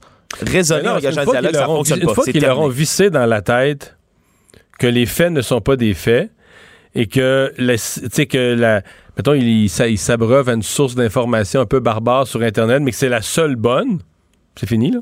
Ben oui, parce que euh, aussitôt que le gouvernement dit ah ben je vais engager un dialogue de bonne foi, c'est ça y est, ça y est, ils veulent ils veulent nous manipuler, ils veulent nous corrompre, ne les écoutez pas, les médias relaient les mauvais messages, bla bla bla. On embarque dans cette dans cette spirale infernale là qui n'en finit jamais, puis c'est bel et bien le problème je trouve avec tout ça.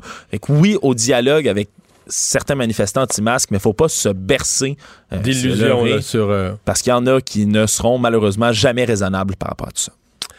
Et le Bloc québécois qui se lance dans une initiative, c'est pas exactement nouveau pour le Bloc, là, mais qui veut avoir sa, propre version d'une loi 101 applicable aux institutions fédérales. Ouais, ils veulent faire écho là, parce que ça a été là, il y, a- des discussions justement qui se passent à l'Assemblée nationale ici au Québec par rapport à une éventuelle initiative de la CAC en cette direction-là. Mais le Bloc québécois, qui eux veulent faire écho à cette initiative-là à Ottawa en déposant leur propre projet de loi. Tu le dis, c'est pas la première fois là, que le Bloc veut euh, tenter de solidifier un peu le projet de loi euh, euh, par un projet de loi, la loi 101 dans les entreprises fédérales au Québec.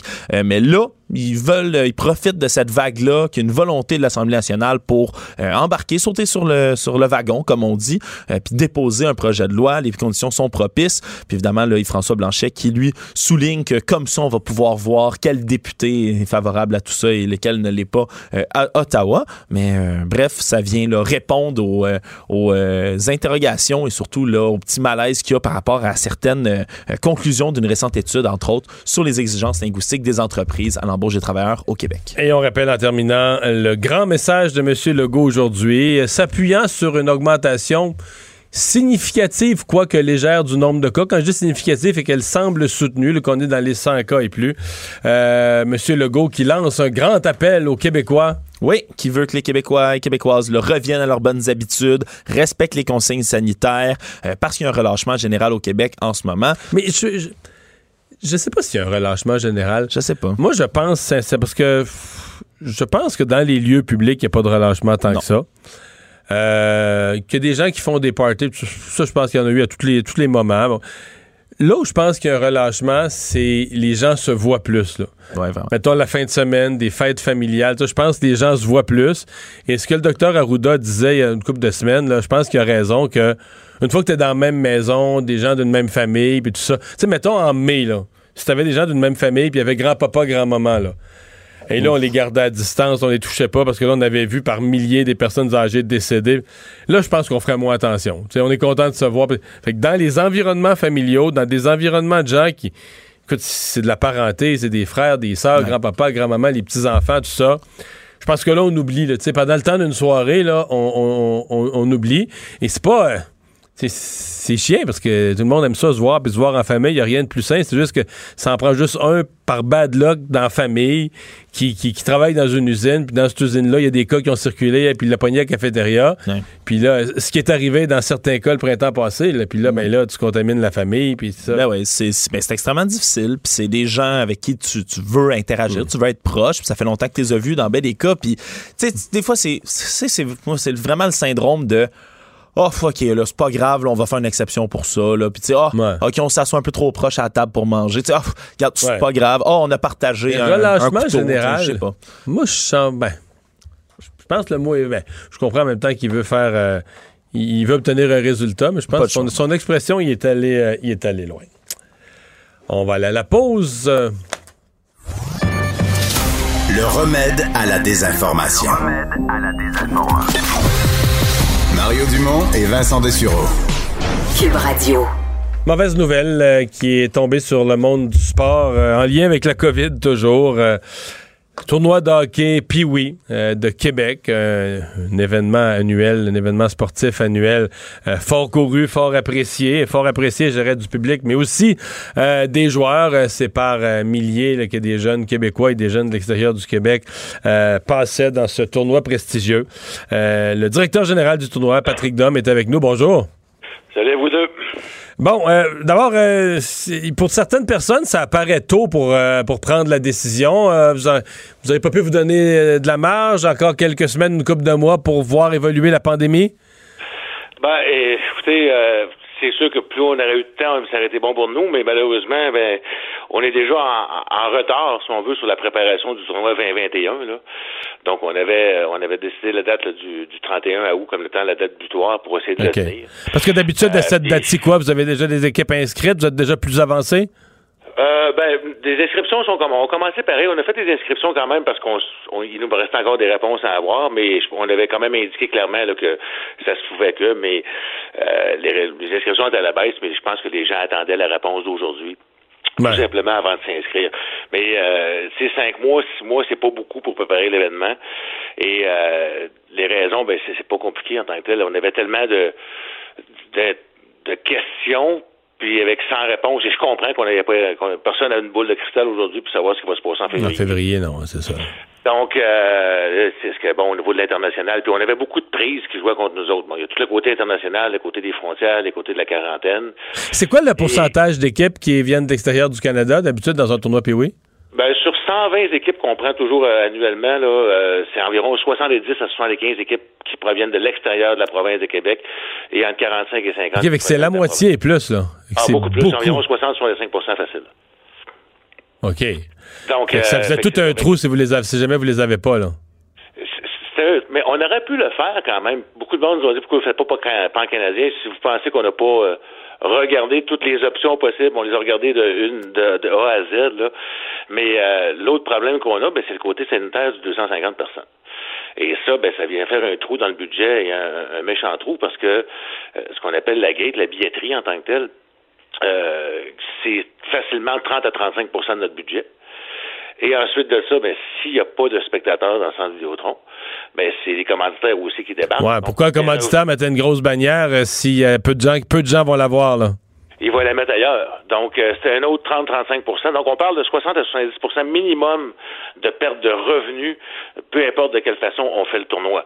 Et l'autre chose, c'est qu'on vient aussi de, de- de dénaturer le tournoi parce que, je prends l'exemple d'un petit gars qui joue Pee-Wee cette année, euh, qui euh, vient de, peu importe, de Montréal ou de Terrebonne, et que son père, bon, une partie à deux heures l'après-midi, vient le porter, puis on dit à son père, mais vous pouvez même pas rentrer dans le centre Vidéotron, on va rejouer votre fils, là. Fait que c'est, tout ça ensemble, c'est un paquet d'éléments qui font que, malheureusement, et de leur reporter, ben ça aussi, c'est quasiment impossible. Ben, c'est impossible, parce que bon, tout ce qui vient d'Europe, ben c'est par rapport au congé scolaire. Et les ligues, l'autre point, encore une fois, quand je dis qu'on a plusieurs prises contre nous, c'est que le hockey mineur, il est pas repris au moment où on se parle. Euh, donc, il n'y a pas de ligues qui sont faites. Euh, le phase 6 d'Hockey Québec, on ne sait pas quand est-ce qu'elle va avoir lieu. Euh, donc, euh, pas de classement. Donc, ces équipes-là, parce qu'il y a du hockey qui se fait en dehors. Aux États-Unis, c'est recommencé. En Colombie-Britannique, c'est recommencé. Donc, euh, ces équipes-là vont être dans leur, ce qu'on appelle les séries éliminatoires, dans leur playoff. Donc, pourront pas attendre jusqu'en mars, avril, mai pour venir non plus. Donc, euh, je faut dire que c'est une journée triste dans l'histoire du tournoi Pays. Oui, c'est une journée triste pour, C'est-tu la première annulation? Oui, c'est la première. Puis, euh, euh, sincèrement, moi, ça fait 28 ans que je suis là. là. Puis quelqu'un m'a posé une question tantôt, il m'a dit, c'est quoi, le, le- en- depuis le temps que tu es là, le, le- plus beau, le, le moins beau événement? Ben, j'ai dit, c'est aujourd'hui.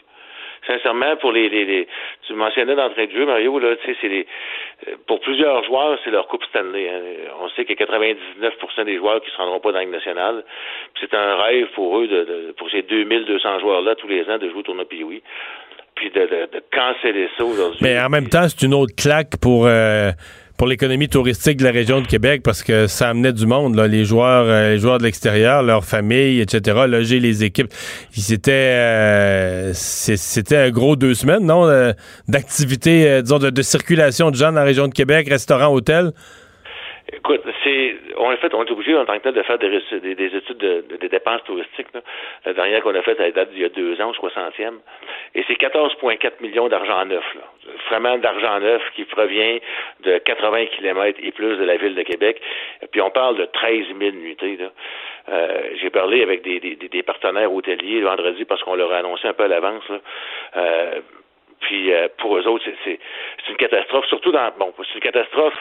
euh, Bon, en plus que ce qui arrive présentement, l'économie est complètement à terre, là, en tout cas, ou tout le moins pas loin. Et là, d'un- coup comme ça, on vient d'enlever à la ville de Québec aux ateliers, comme je disais, 13 000 nuitées puis 14 millions de dollars d'argent neuf. Ça va, euh, ça, fait mal. Ça fait vraiment mal. Puis c'est, de tous les côtés. Donc ces gens-là euh, se demandent, plusieurs se demandent comment ils vont passer à travers, parce que beaucoup nous ont dit, on comptait là-dessus en février où ce que c'était temps mort pour essayer de se refaire un peu, si on veut. Et puis là, on arrive avec ça aujourd'hui. Je peux dire que le moral des, moral des gens est un peu à terre. Est-ce que, parce que je sais que certaines organisations qui ont décidé à cause de la COVID, là, je parle sportives ou même culturelles, festivals ou autres, euh, quand on leur parle, nous disent, ouais, c'est, tu des fois, des organisations comme ça ont quelques employés permanents, là, tu euh, ont euh, un, un budget à faire rouler. Alors, sauter une année, c'est pas banal. Est-ce que c'est votre cas? Est-ce que ça met en, en danger ou est-ce que ça fragilise l'organisation du tournoi? PO? Parce que vous avez quand même quelques employés euh, à temps plein à l'année. Donc, c'est comme si t'as as une année blanche où t'as des dépenses, pas de revenus. euh, comment vous allez passer ça? Pas de revenus, puis aucune, euh, sur les euh, 182 000 programmes qui sont offerts, on est éligible à aucun. Donc, euh, ça, c'est une autre mauvaise nouvelle en tant que telle pour nous. La beauté de la chose, c'est que, bon, on gère un, on gère un budget quand même de la bonne façon. Les, années- les dernières années, depuis qu'on est au centre Vidéotron, ont quand même été bonnes pour nous autres. Donc, on avait réussi quand même à, se- à se faire un petit bas de laine. Euh, s'il y a que, le seul côté positif peut-être qu'on peut avoir, c'est qu'on ne mettra pas personne dehors au niveau des six employés permanents.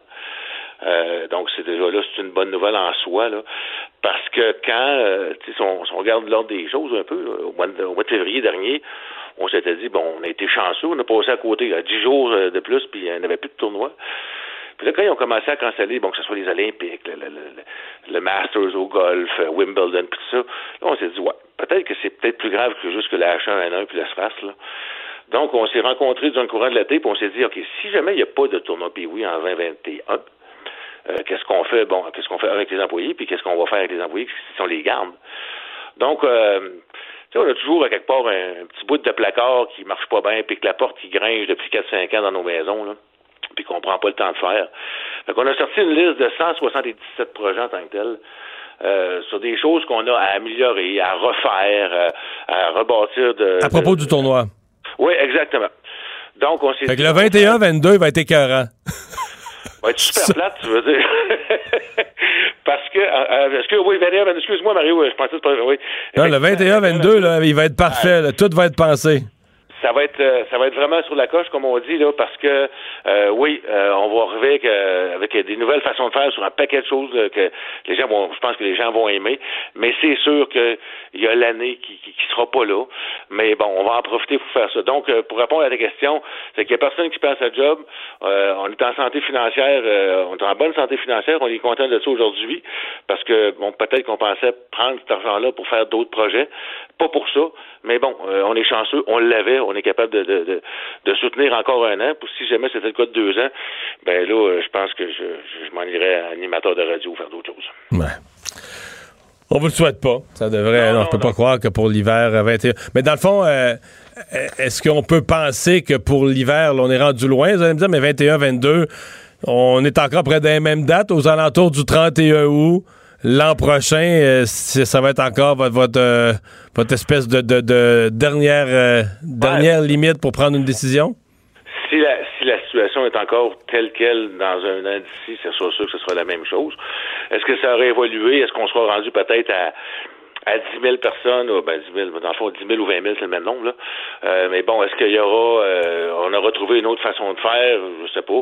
Mais c'est sûr qu'advenant le coup où la situation était la même euh, d'ici un an, c'est sûr que ce sera encore notre date butoir parce que, comme j'ai dit, on peut pas préparer ça en deux semaines. Ça prend vraiment six à sept mois de préparation pour un tournoi.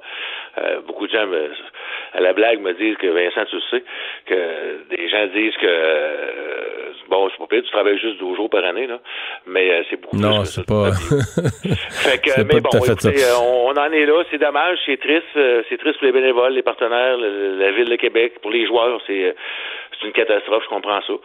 Mais bon, euh, pandémie oblige, euh, pandémie oblige, excusez, euh, on est obligé malheureusement de, de, prendre cette décision. Bien, on vous souhaite à toute l'équipe du tournoi la meilleure des chances. Au revoir, merci, d'avoir été là. Ça fait plaisir. Au revoir, Patrick Dom, directeur général du tournoi international de hockey pee de Québec, qui a dû se résigner à annoncer ce matin qu'il n'y aura pas d'édition en février prochain. Mario Dumont et Vincent Dessureau. Un duo aussi populaire que Batman et Robin. Cube Radio. Le, le, commentaire de Richard Martineau. Des commentaires pas comme les autres. Bonjour Richard. Salut Mario. Et tu veux me parler de Maxime Bernier. Écoute, euh, au Japon, tu sais qu'il y a des agences qui te permettent de louer des amis. Quand tu n'as pas d'amis, là, tu payes, c'est tant de l'heure. Puis un gars qui se pointe chez toi, ding dong, salut Mario, comment ça va? On va-tu au on cinéma n'a pas ça ici? Ensemble? On n'a pas ça ici. Mais des escortes, mettons? Ah, ben là, c'est pas des amis. ah, c'est okay, pas des okay. amis. C'est un petit 20 minutes à l'hôtel. Non, mais non, on peut t'accompagner pour toute une soirée, non? Je sais pas. Ben, c'est vrai, c'est vrai, pour jaser. Une amie. Écoute, Maxime est rendu là, là. Maxime, je parle pas qu'il est rendu à, à louer des escortes. Mais s'il y avait une agence pour louer des amis, c'est ça qu'il ferait. Parce qu'écoute, là, il se cherche des gens avec qui se faire photographier, se cherchent des appuis. Alors là, samedi, il y avait une manifestation des anti-masques à Ottawa. Et lui, il en a profité pour faire un petit vidéo avec Alexis Cossette-Trudel, qui est le leader des anti-masques, qui est un coucou, parce que je t'entendais tantôt parler avec Alexandre, puis vous avez parfaitement raison, il y a des, il y a des questions légitimes à se poser sur le masque. Tu sais, euh, Mais, euh, le, le- le mouvement anti-masque est très vaste. Tu as des gens qui, qui, sont, qui sont brillants, mais qui se posent des questions. Des questions réelles. Comme Oui. tu avais à un certain point des gens qui posaient des questions sur le confinement. Est-ce que c'était trop de confinement? Est-ce que la méthode suédoise était la meilleure? Et Ça, c'est des débats qu'on peut avoir. Mais hi- hier, euh, parce que tu nous entendais, tu m'as entendu, euh, euh, les rapports qui sont faits par les médias européens sur la manifestation là, en Allemagne, qui était plus grosse que privée, il y a eu pas mal de monde. Il y avait de tout, là, mais tu avais des gens qui croient pas à la COVID, tu avais des gens qui ne croient pas à Angela Merkel, ne croient pas à l'existence de la chancelière allemande. non, mais. Fait que là, on amorce, gens qui- on amorce le dialogue, là. Toi qui. Ben oui. Toi Il y a aimes des gens les- qui disent que Joe Biden a été assassiné depuis longtemps, qui a été remplacé par un hologramme. Tu sais, je lisais, là, il y a encore il y a une pizzeria, on se souvient là, du restaurant Baie-Saint-Paul qui s'est fait écœurer parce que supposément qu'il y avait des pédophiles qui se rencontraient là. Mais c'est à cause du logo, parce qu'il a, voulu ben oui. a voulu faire les montagnes de Charlevoix dans son logo, puis ça a Ben fait oui. un triangle satanique. Et là, c'est à Paris. Il y a une pizzeria à Paris qui se fait écœurer par des gens parce qu'ils disent qu'il y a des pédophiles parce que les noms des pizzas, il y a une pizza qui s'appelle Geneviève, l'autre pizza s'appelle comme euh, Isabelle, l'autre pizza, c'est bon. Et euh, puis il a donné les noms de filles aux pizzas, ça fait 30 ans. C'est un code. Le gars, il dit, le gars, oui, le gars, il dit, ça fait 30 ans que ce menu-là existe. Ça fait 30 ans que je suis en business. Et là, les gens disent, c'est un code. Tu veux la pizza Isabelle, c'est parce qu'il t'envoie une petite fille de 12 ans. C'est complètement débile. Donc, Maxime Bernier aurait pu aller à la manifestation anti-masque et trouver des gens, des monsieur, madame, tout le monde, qui se posent des questions. Pourquoi mon enfant doit porter un masque à l'école? Pourquoi imposer le masque en région alors que la situation n'est pas la même qu'à Montréal, par exemple? Non. Il a choisi le coucou en chef. Alexis Cossette-Trudel, et je le rappelle parce que je me fais un plaisir de le redire à chaque fois, qui m'avait dit devant les caméras qu'il est convaincu que les démocrates organisent des messes sataniques au cours desquelles on agresse sexuellement des enfants et on les sacrifie dans les sous-sols de pizzeria. Lui, il croit ça au bout. Et là, Maxime était là. Et toi et moi, là, Alexis, on lutte pour la liberté. Tous les deux, on lutte. La liberté de quoi? La liberté d'attraper un virus? La Parce que- liberté de le donner à quelqu'un? Non, puis excuse-moi, là, moi, je suis un adepte de la liberté, là, sais, mais oui. dans toutes les batailles que tu... Ben, D'abord, j'ai écrit une chronique pour dire ça. Quand la liberté, c'est de porter ou pas le masque, quand tu manifestes pour ça, c'est que la liberté dans ton pays se porte à merveille. là, parce que les gens qui se battent pour la liberté dans le monde, ils se battent pour la liberté de presse, la liberté politique dans des pays où il n'y a même pas d'opposition, où le gouvernement c'est une dictature. T'as même pas la liberté de critiquer. Tu peux être emprisonné si tu critiques le gouvernement puis t'es pris publiquement à le faire. Ça, c'est des gens qui se battent pour la Oui. liberté. Quand tu quand ta liberté, c'est de dire Ah, moi j'aimerais ça être capable d'aller au dépendeur puis pas mettre mon masque, c'est parce que la liberté dans ton pays se porte fort bien. Mais c'est exactement, c'est, écoute, tu- tu lis dans mes pensées parce que ça va être entre autres ma chronique de demain, c'est, c'est des, des libertés de bourgeois. Tu sais, ça montre à quel point l'Occident, euh, on y est bien. Puis on s'invente des problèmes. Puis on regarde là, dans les autres pays qui font la révolution, en Russie, dans les pays euh, arabes, etc. Les gens à Hong Kong, etc. Les gens font la Ben, révolution. ça, c'est une bataille pour la liberté. Là. Puis là, on- Quand oui, la Chine communiste veut t'enlever tes libertés politiques, enlever de ton curriculum sco- scolaire le cours sur la liberté politique et la liberté d'expression, etc. Quand- là, tu te bats pour la liberté. Mais quand Oui. tu dis, Ah, moi, je, je- je trouve ça plate d'être obligé de mettre mon masque quand je vais au magasin, ça, c'est pas. C'est pas une libertés bataille épique pour la liberté. On, s'ennuie, on s'ennuie euh, en Occident. Puis écoute ça, cette organisation-là, euh, dire la, la manifestation de samedi avait été organisée par un groupe qui s'appelle Line Canada. Et Line Canada dit que c'est un organisme créé par le peuple pour lutter contre la tyrannie. La tyrannie, Mario. Au Canada, là, c'est un régime tyrannique. Et là, t'entendais Alexis euh, euh, Cossette-Trudel en disant il n'y a plus de démocratie, on se croirait en Russie, en Union soviétique dans les années 50, euh, euh, il n'y a plus de liberté de presse nulle part au Canada. Puis là, là, de quoi il parle? Et là, comment ça se fait que Maxime Bernier s'associe à des gens comme ça? Maxime Bernier, entre parenthèses, qui est payé 104 000 par année par son parti parce qu'il performe tellement bien.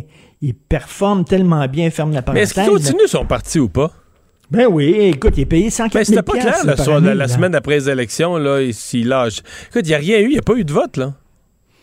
Je vois ce Hey, même, passe, hey, hein. Richard, je, je vais te rappeler. euh, Ben, quand il, tu sais, dans son tu vidéo qu'il a fait samedi, là, il a dit Toi et moi, on lutte pour la même chose. Et euh, il parlait de son parti, là. Entre autres. Hmm. Euh, Est-ce que tu te souviens, comment il a fait perdre la face à Élection Canada, là, ou à je sais pas quoi, le, le consortium qui organisait le débat, là, le débat de Radio-Canada? Tu te souviens que ils avaient mis comme critère, euh, parce que là, lui, il n'y avait pas de siège. Son parti étant nouveau, il n'y avait pas de siège au Parlement. Et pour être beau joueur, je pense que c'était fait de bonne foi. C'était peut-être un peu bidon, mais c'était fait de bonne foi. Il avait dit pour qu'un parti soit admis au débat, un parti qui n'est pas représenté au Parlement, ben, ils ont ajouté le critère que si tu es capable de faire la démonstration, il me semble que c'est dans trois circonscriptions. Ma mémoire, c'est trois. Que tu as des chances réelles de gagner dans trois circonscriptions. Pas que tu es sûr de gagner, tu jamais sûr en élection, mais que tu es un. On va dire que tu es un, un- un rival là, sérieux. Tu es un joueur sérieux dans trois, dans trois comtés. Pas beaucoup, là. Dans trois comtés, tu es un rival sérieux. On va t'inviter au débat. Et là, un sondage à l'appui, il avait réussi à essayer de faire une démonstration de ça. Et finalement, bon, dans son comté, à lui, en Beauce, c'est vrai qu'il a été, euh, il a été un compétiteur sérieux. Hmm. Mais les deux Mais c'est autres comtés, là. Mais c'est tout. Mais je pense qu'il y a eu deux. Dans les deux autres comtés qu'il avait mis dans la liste pour arriver à toi, je pense qu'à une place, il y a eu 3% puis l'autre 4 Fait que le consortium des débats a eu l'air des beaux raisins de l'avoir invité, alors qu'il a réussi à leur faire croire que dans un comté où il y a eu moins de 10% moins de 5 qui était un compétiteur réel, là, tu comprends, à un poil du fil d'arrivée. et puis là, il, tu sais, qu'il est tout content de se faire appeler, de, de- de s'appeler Mad Max. On l'appelait Mad Max. euh, un petit clin d'œil au film en disant aussi qu'il y a un petit, un petit côté coucou. Et euh, lui, il revendique ça, puis il s'appelle lui-même Mad Max. Mais à un moment donné, là, il, il- c'est plus drôle. S'il s'associe comme ça et s'il courtise, c'est tout ce qui, c'est tout ce qui réussit. Tu sais, t'es vraiment rendu là dans le fond de la poubelle, là, courtiser des coucous comme ça là. C'est que tu te demandes qui c'est qui va m'appuyer. Ah tiens, eux autres vont m'appuyer. Pauvre lui. Bon, euh, parlons donc de cette euh, statue de Johnny McDonald renversée euh, en fin de semaine. Aujourd'hui, Monsieur Legault a dénoncé, je dirais, durement. Justin Trudeau a dit que le vandalisme n'était pas une façon de faire changer les choses, mais avec un fort message de compréhension pour ses militants quand même. Oui, oui, puis euh, il dit on va réexam- réexaminer euh, l'héritage de tous les premiers ministres, y compris euh, l'héritage de mon père. Écoute, dans le National Post, il y a un portrait de John A. Et je savais que c'était pas un homme très fréquentable, mais je ne savais pas à quel point c'était un salaud intégral. Il faut quand même le dire un salaud. Euh, tu sais que Mao et Staline ont affamé euh, euh, une partie de leur population pour s'en débarrasser. C'est exactement ce a fait les Autochtones. Il a créé une famine. Il les a affamés. Écoute, il y a des Autochtones qui sont morts de faim. Leurs enfants sont morts de faim parce qu'ils disaient on va les affamer pour qu'ils quittent les prairies, qu'ils s'en aillent dans les réserves. Et euh, il y a cette histoire-là des pensionnats autochtones. Et il y a des gens qui ont dit, ben pourquoi vous créez pas des écoles à l'intérieur des réserves? Comme ça ils pourront avoir une éducation Mais il dit non parce que ces enfants-là, ils vont être en contact avec leurs parents qui sont des sauvages. Ils vont être dans une communauté de sauvages. Il faut les sortir de ces communautés-là pour qu'ils puissent euh, se civiliser. Vraiment, c'est un homme de son époque, mais quand même, il y a personne qui va brailler. Là. Cela dit, nous vivons en démocratie.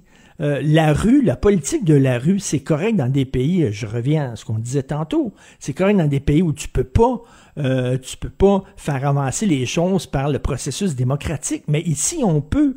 Il y a des commissions de toponymie, veut dire il y a des organismes. Tu peux faire avancer les choses. Tu peux. Moi, je pense que est-ce qu'on devrait enlever la statue de John McDonald? Peut-être. Peut-être qu'effectivement il y a des gens qui ne sont plus, euh, respectables. Peut-être, mais c'est pas, c'est pas les ticlins qui vont décider. Mais t'es conscient que c'est le fondateur du Canada. décider, si on enlève la, fon- la- Oui, la oui. statue de McDonald, là, on doit se mettre faire la souveraineté le lendemain parce que sinon on n'a plus de fondateur à notre pays. là. Ben oui, puis c'est lui qui a ouvert l'Ouest, puis c'est lui, il veut dire, qui a fait passer le train de bout à l'autre. Non, puis il a été réélu quoi, tu cinq fois aux élections, six fois aux Ben élections? oui. Je suis pas sûr que jamais assez. Non, non, mais tu sais, c'était quand même là, sur, sur certains points. Non, je sais, je sais tout ça, tu mais il a été mais- réélu, euh, il faisait ça, puis il était réélu, là. Ça veut dire que ça gens, des- correspondait a- à une certaine euh, mentalité du temps. Ben oui, puis il y a des historiens là, qui décident de ça. C'est pas Ticlin dans la rue qui va décider c'est qui qu'on a. Puis là, je parlais avec Gilles Proux ce matin, puis lui, en bon ind- indépendantiste craqué, il était tout content qu'on enlève la statue de John, John, John McDonald. Mais là, je lui disais, OK, si la prochaine statue qu'on enlève, c'est celle de Jacques Parizeau, à cause de ses déclarations sur le vote ethnique, et l'argent, est-ce que vous aimeriez ça? Ah, ben là, c'est pas la même affaire. Ah, regardons ça, c'est pas la même affaire, hein? Puis René Mais Ce Lévesque? n'est pas. Puis René Lévesque? Oui, parce que c'est c'est que le- tu sais, la loi 101, qui est une loi raciste? On a imposé notre langue à tout le monde. C'est une loi euh, intolérante, fermée, etc.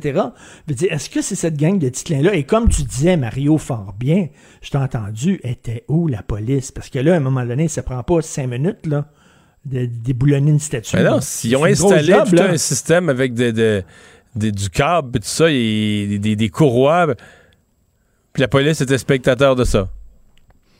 C'est- délirant. là. On laisse la rue, euh, la, la- la rue décider. Et là, euh, Valérie Plante, oui, c'est vrai, il faudrait peut-être euh, revoir. Écoutez, il y a des instances pour ça. Et les instances fonctionnent. Là, on dit, ah, le système de justice, on le croit pas, on va le bypasser. La commission de toponymie, on la croit pas, on va le bypasser. La police, on les croit pas, on va le bypasser. Ben là, regarde, on va se débarrasser de toutes nos institutions. Ça va être quoi? La sauvagerie. N'importe quoi. Et finalement, tu veux me parler de l'amiante. Ouais, on a vu ça à la une du journal euh, ce matin, l'empoisonné à l'amiante. Non, non, mais écoute, je ne savais pas qu'il y avait encore des, des patrons, des, des, des, euh, des industries euh, qui, traitaient leurs travailleurs comme ça. Le bonhomme s'appelait Régent Provost. Il a travaillé toute sa vie chez Chronos. C'est une compagnie de peinture. Euh, pendant 42 ans, il a travaillé de 8 à 12 heures par jour. Et une de ses tâches était d'enlever euh, les débris d'amiante parce que les plombiers refaisaient les tuyaux. euh, puis là, il y a de l'amiante qui tombait. Ils prenaient ça. Il n'y avait pas de masque et tout ça. Et euh, bien sûr, il y a un médecin. Il y euh, cette entreprise-là, il y avait un médecin.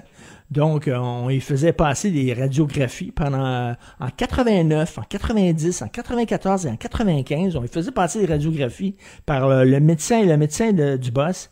Et là, il disait Tout est correct, les gens. Tout est parfait, tout est super clean. Tu peux continuer à travailler alors que les autres le voyaient sur les radiographies. Ils voyaient que le gars était malade.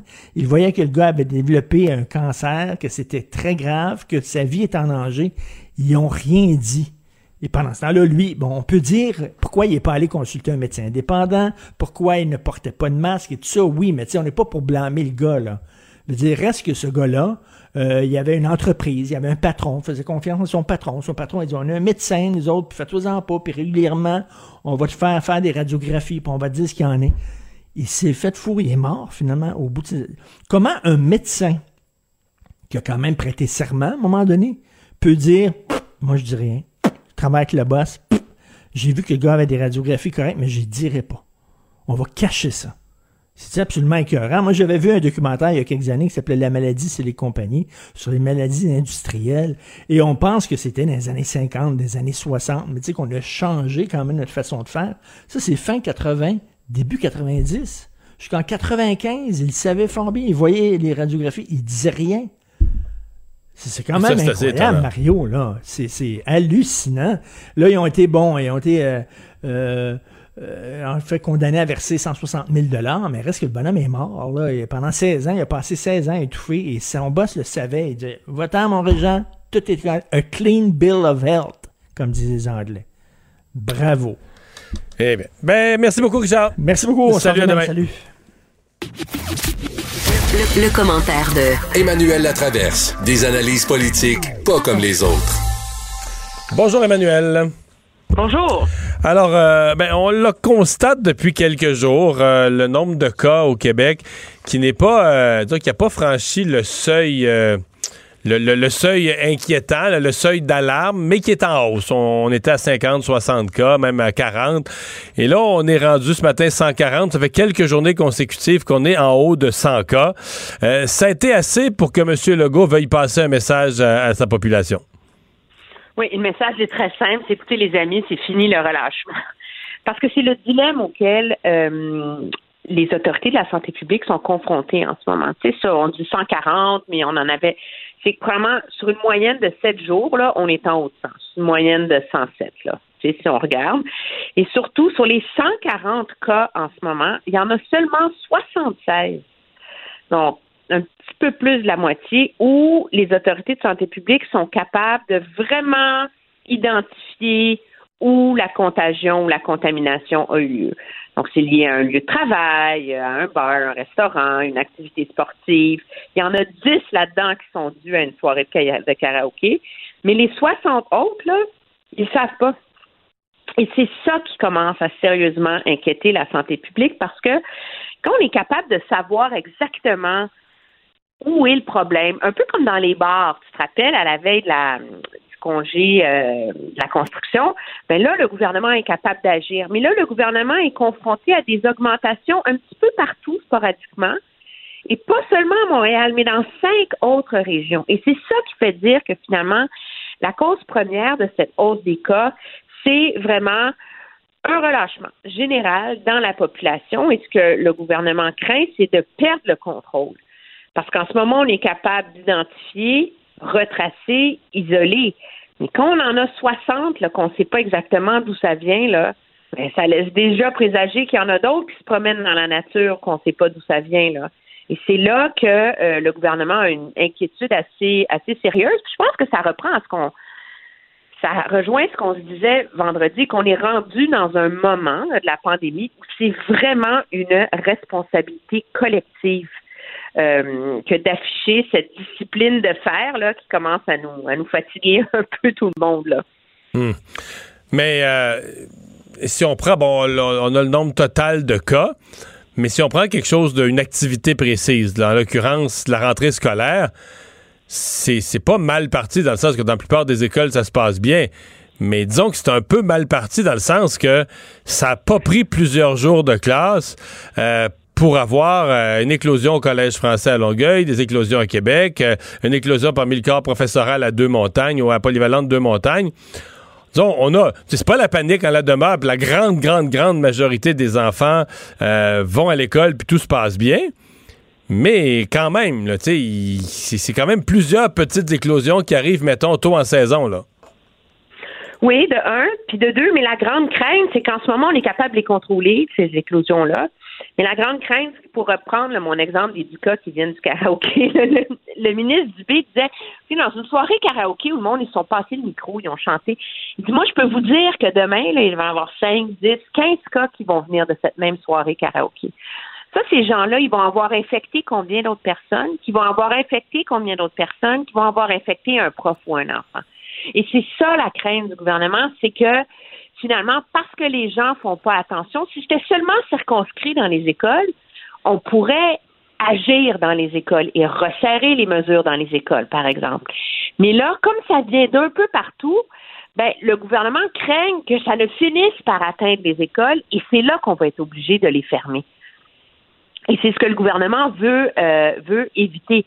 On n'est pas rendu aux 20 cas par million, donc aux 170 cas par jour, là, qui amènerait un resserrement des mesures générales dans la société, mais le gouvernement s'en approche dangereusement et je pense que par son intervention aujourd'hui, le premier ministre a essayé d'être proactif, de, de vraiment, moi je vois ça comme une mise en garde.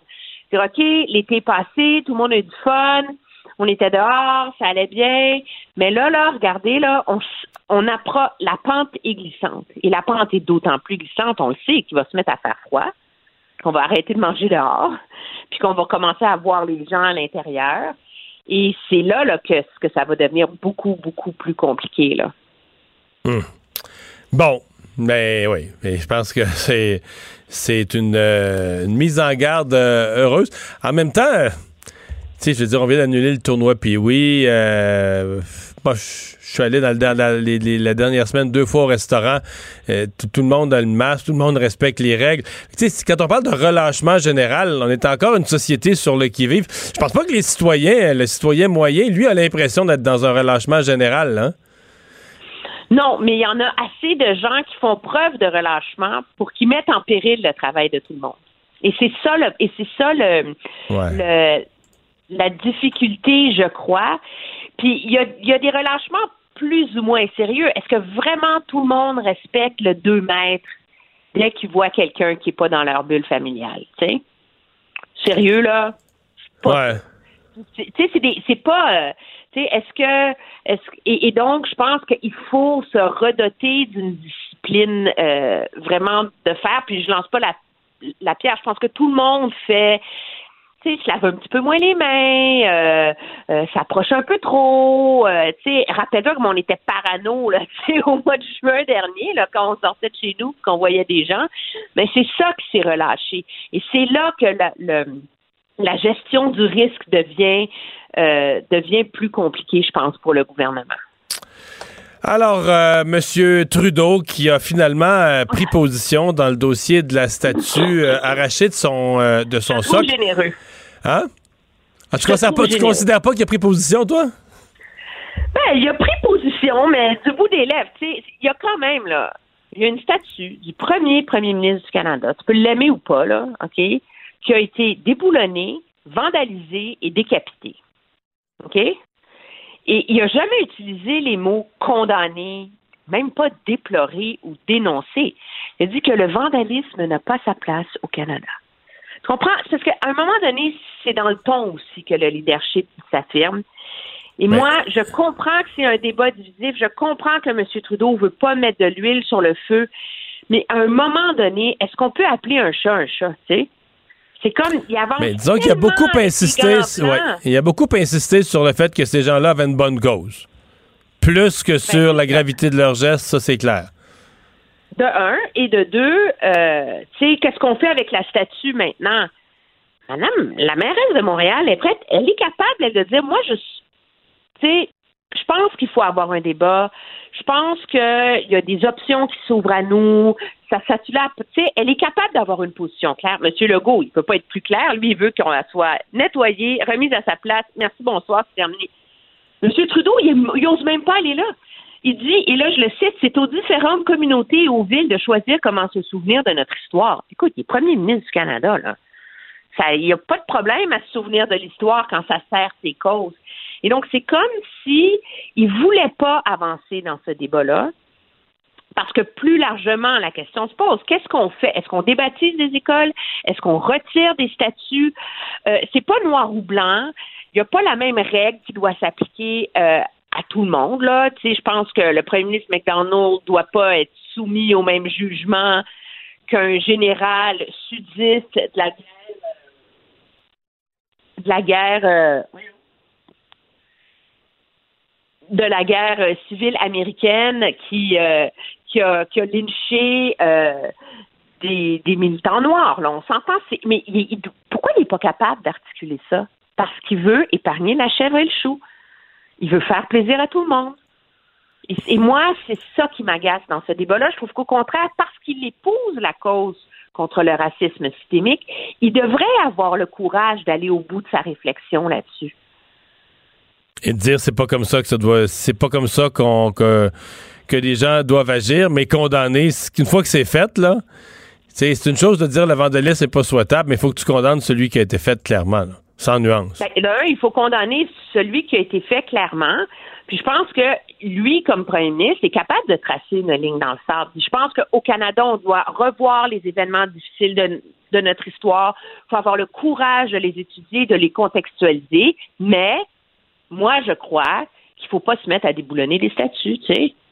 Ou rebaptiser des. Je veux dire, c'est. Et, et c'est surprenant qu'il n'aille pas aller jusqu'au bout.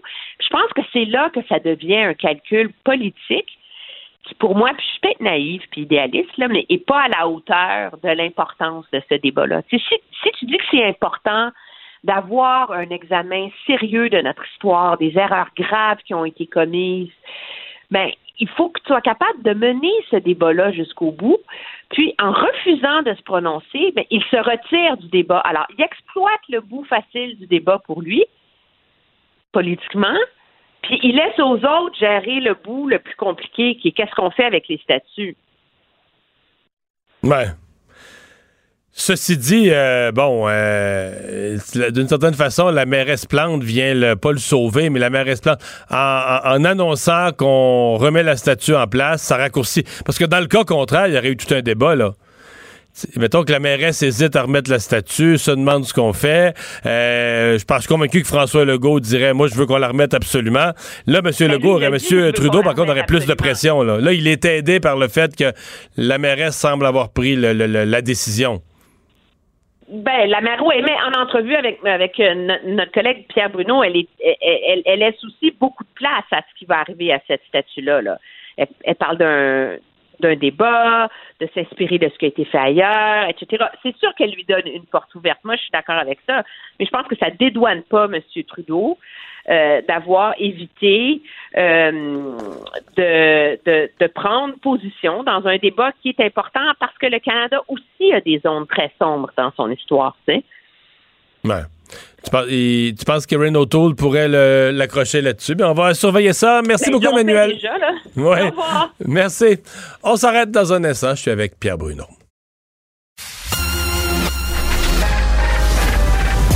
Mario Dumont et Vincent Dessureau. Des propos crédibles, avec des fois un brin de sarcasme. Ben, quand les nouvelles sont moins crédibles. Mario Dumont et Vincent Dessureau. Cube Radio. Cube Radio. Cube Radio. En direct à LCN. Alors, on joint Mario qui est dans les studios de Cube Radio. Euh, Mario, bonsoir. Bonsoir. On l'a vu au cours des derniers jours, hein, le nombre de personnes atteintes de la COVID-19 augmente toujours. Il y a plus de tests. On parle de quoi? 14 000 tests à peu près quotidiennement. Et le premier ministre euh, sonne la fin de la récréation aujourd'hui. Ouais. Ben, c'est pas une augmentation du nombre de cas là, qui, qui a de quoi susciter une, une vive C'est inquiétude. les éclosions qui arrivent Mais- un peu ben, partout. c'est ça, c'est ça. Puis la rentrée scolaire, elle se passe pas mal. Ce serait pas correct de dire ça. Mais quand même, on a tous vu que ça a pris une, deux, trois journées d'école à peine. Puis déjà, oups, on a quelques éclosions ici et là. Donc, disons qu'il y a des douloureux rappels. Puis le nombre de cas qui augmente, là, il a augmenté. Il était à 50-60. Là, on est rendu à haut de 100. Ça a comme doublé. Mais tu sais, si ça redoublait une autre fois à 200-300, oups, là, on commencerait à avoir des signaux d'une- nouvelle vague. On deviendrait vite plus nerveux. Donc, M. Legault, aujourd'hui, qui a parlé de relâchement général, mon opinion est partagée parce que moi, je vois quand même beaucoup de gens faire beaucoup d'efforts. On a annulé le tournoi Pee-Wee aujourd'hui, des sacrifices énormes. Euh, les gens, euh, les gens euh, prennent les mesures le plus possible dans les commerces, mais je sais que c'est clair qu'il y a plus de fêtes familiales. Euh, dans les fêtes familiales, les rassemblements d'amis, des gens qui s'aiment bien. C'est sûr qu'en cours de soirée, il y a un oubli de la distanciation. On a un exemple d'une soirée karaoké, etc. Donc, oui, le rappel de M. Legault est, est utile. J'utiliserai pas son mot. Moi, je sens pas qu'il y a un relâchement général. Je sens quand même que les gens font attention, mais une maladie contagieuse, c'est un, une moyenne patente à traîner dans une société parce que il n'y a jamais de relâchement possible. La contagion fait qu'une personne qui est malade puis qui ne le sait pas, ben tout, tout contact qu'elle a, elle, elle propage. Hein? Absolument. La statue de Johnny McDonald, vandalisée hier par un groupe euh, euh, de personnes qui euh, reprochent bien sûr le racisme de Johnny McDonald, il y a évidemment des gens qui voudraient que ça reste comme ça, mais d'autres veulent qu'au contraire, on la replace et même qu'on en fasse une discussion maintenant. Ouais. Ben, réglons ça. D'abord, c'est des gens qui manifestaient initialement parce qu'ils veulent enlever des fonds à la police, là. Euh, Oui. Parce qu'ils veulent moins de services policiers. Puis c'est belle démonstration. Ils veulent moins de services policiers. Puis hier, ce qu'ils nous ont montré, c'est qu'il en faudrait plus parce qu'ils ont fait des actes de vandalisme en pleine face de la police. Puis il n'y avait pas assez de policiers pour les arrêter puis les coffrer. Donc, euh, voilà une belle démonstration. Euh, pour le reste, là, euh, on ne peut pas réécrire l'histoire tous les personnages historiques, euh, on peut leur faire des reproches, encore plus si on relie l'histoire avec nos yeux d'aujourd'hui non pas les yeux de leur époque. Sir Johnny MacDonald, pour nous, les Québécois francophones, on pourrait bien en dire du mal sur lui, puis la pendaison de Louis Riel, mais qu'est-ce que tu veux? Il a fondé le Canada, il était un des cofondateurs du Canada, le premier premier ministre du pays, a été réélu euh, plusieurs fois, euh, puis il y a des Québécois qui votaient pour lui, là, c'était ça, c'était ça la réalité politique de l'époque, et donc c'est pas des voyous à décider qu'eux réécrivent l'histoire, eux effacent des pans de l'histoire, euh, ça peut pas fo- fonctionner comme ça, et euh, donc, moi, qu'on qu'on qu'on nuance l'histoire, qu'on dise il faut l'expliquer, etc., j'ai pas de problème avec ça, qu'on euh, que d'un leader ancien, on rappelle des gestes pour les, contre les Premières Nations ou des choses pas correctes qui ont été faites. La pendaison de Louis Riel, elle fait partie de l'histoire. On l'écrit, on l'explique, on la, on la met en contexte. Mais c'est pas des vandales à réécrire l'histoire en, en arrachant à Montréal ou ailleurs euh, les affiches, puis quoi, ils vont rentrer dans les musées, puis ils vont défaire, ils vont rentrer dans les musées avec une masse, puis ils vont dire, cette vitrine-là, là, ce qui est là-dedans, ça fait pas de notre affaire, m'a défoncé ça. Ça peut pas être comme ça qu'on refait l'histoire. Et Valérie Plante est tout à fait d'accord avec vous parce qu'elle disait aujourd'hui il faut remettre euh, dans le contexte, mais il faut surtout avoir une discussion. On ne sait pas si on la remettra là, telle qu'elle. Mais là, on doit la- par, euh, par principe, on doit, on doit la remettre là, là. On ne peut pas donner une victoire aux Vandales. Ben, maintenant, Valérie Plante, que je rencontrais aujourd'hui, parle de sa ville, euh, la ville du futur. Elle dit qu'on n'a pas le choix de voir euh, euh, cette ville-là se transformer dans le contexte que l'on vit présentement. C'est une belle opportunité, dit-elle. C'est un bordel, sa ville.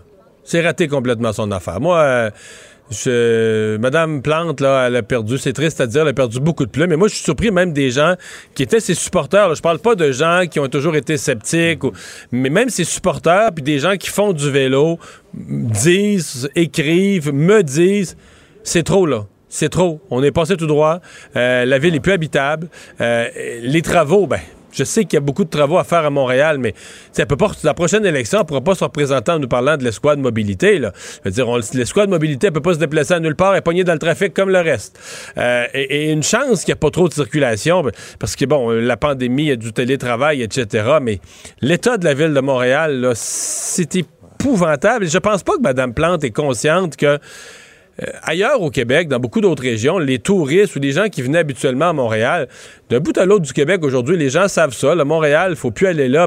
Donc, euh, moi, je pense que c'est une politicienne qui a beaucoup, beaucoup de perdu de plumes au cours des, derniers mois. Et ce que j'entends à Montréal présentement, c'est les gens cherchent quelqu'un euh, pour se, présenter contre elle en méthode proactive. Donc, elle, a, elle- elle- est mieux de communiquer et de donner beaucoup d'entrevues pour rétablir son message. Mario, merci pour ce commentaire. Voilà. revoir. Merci. Cube Radio.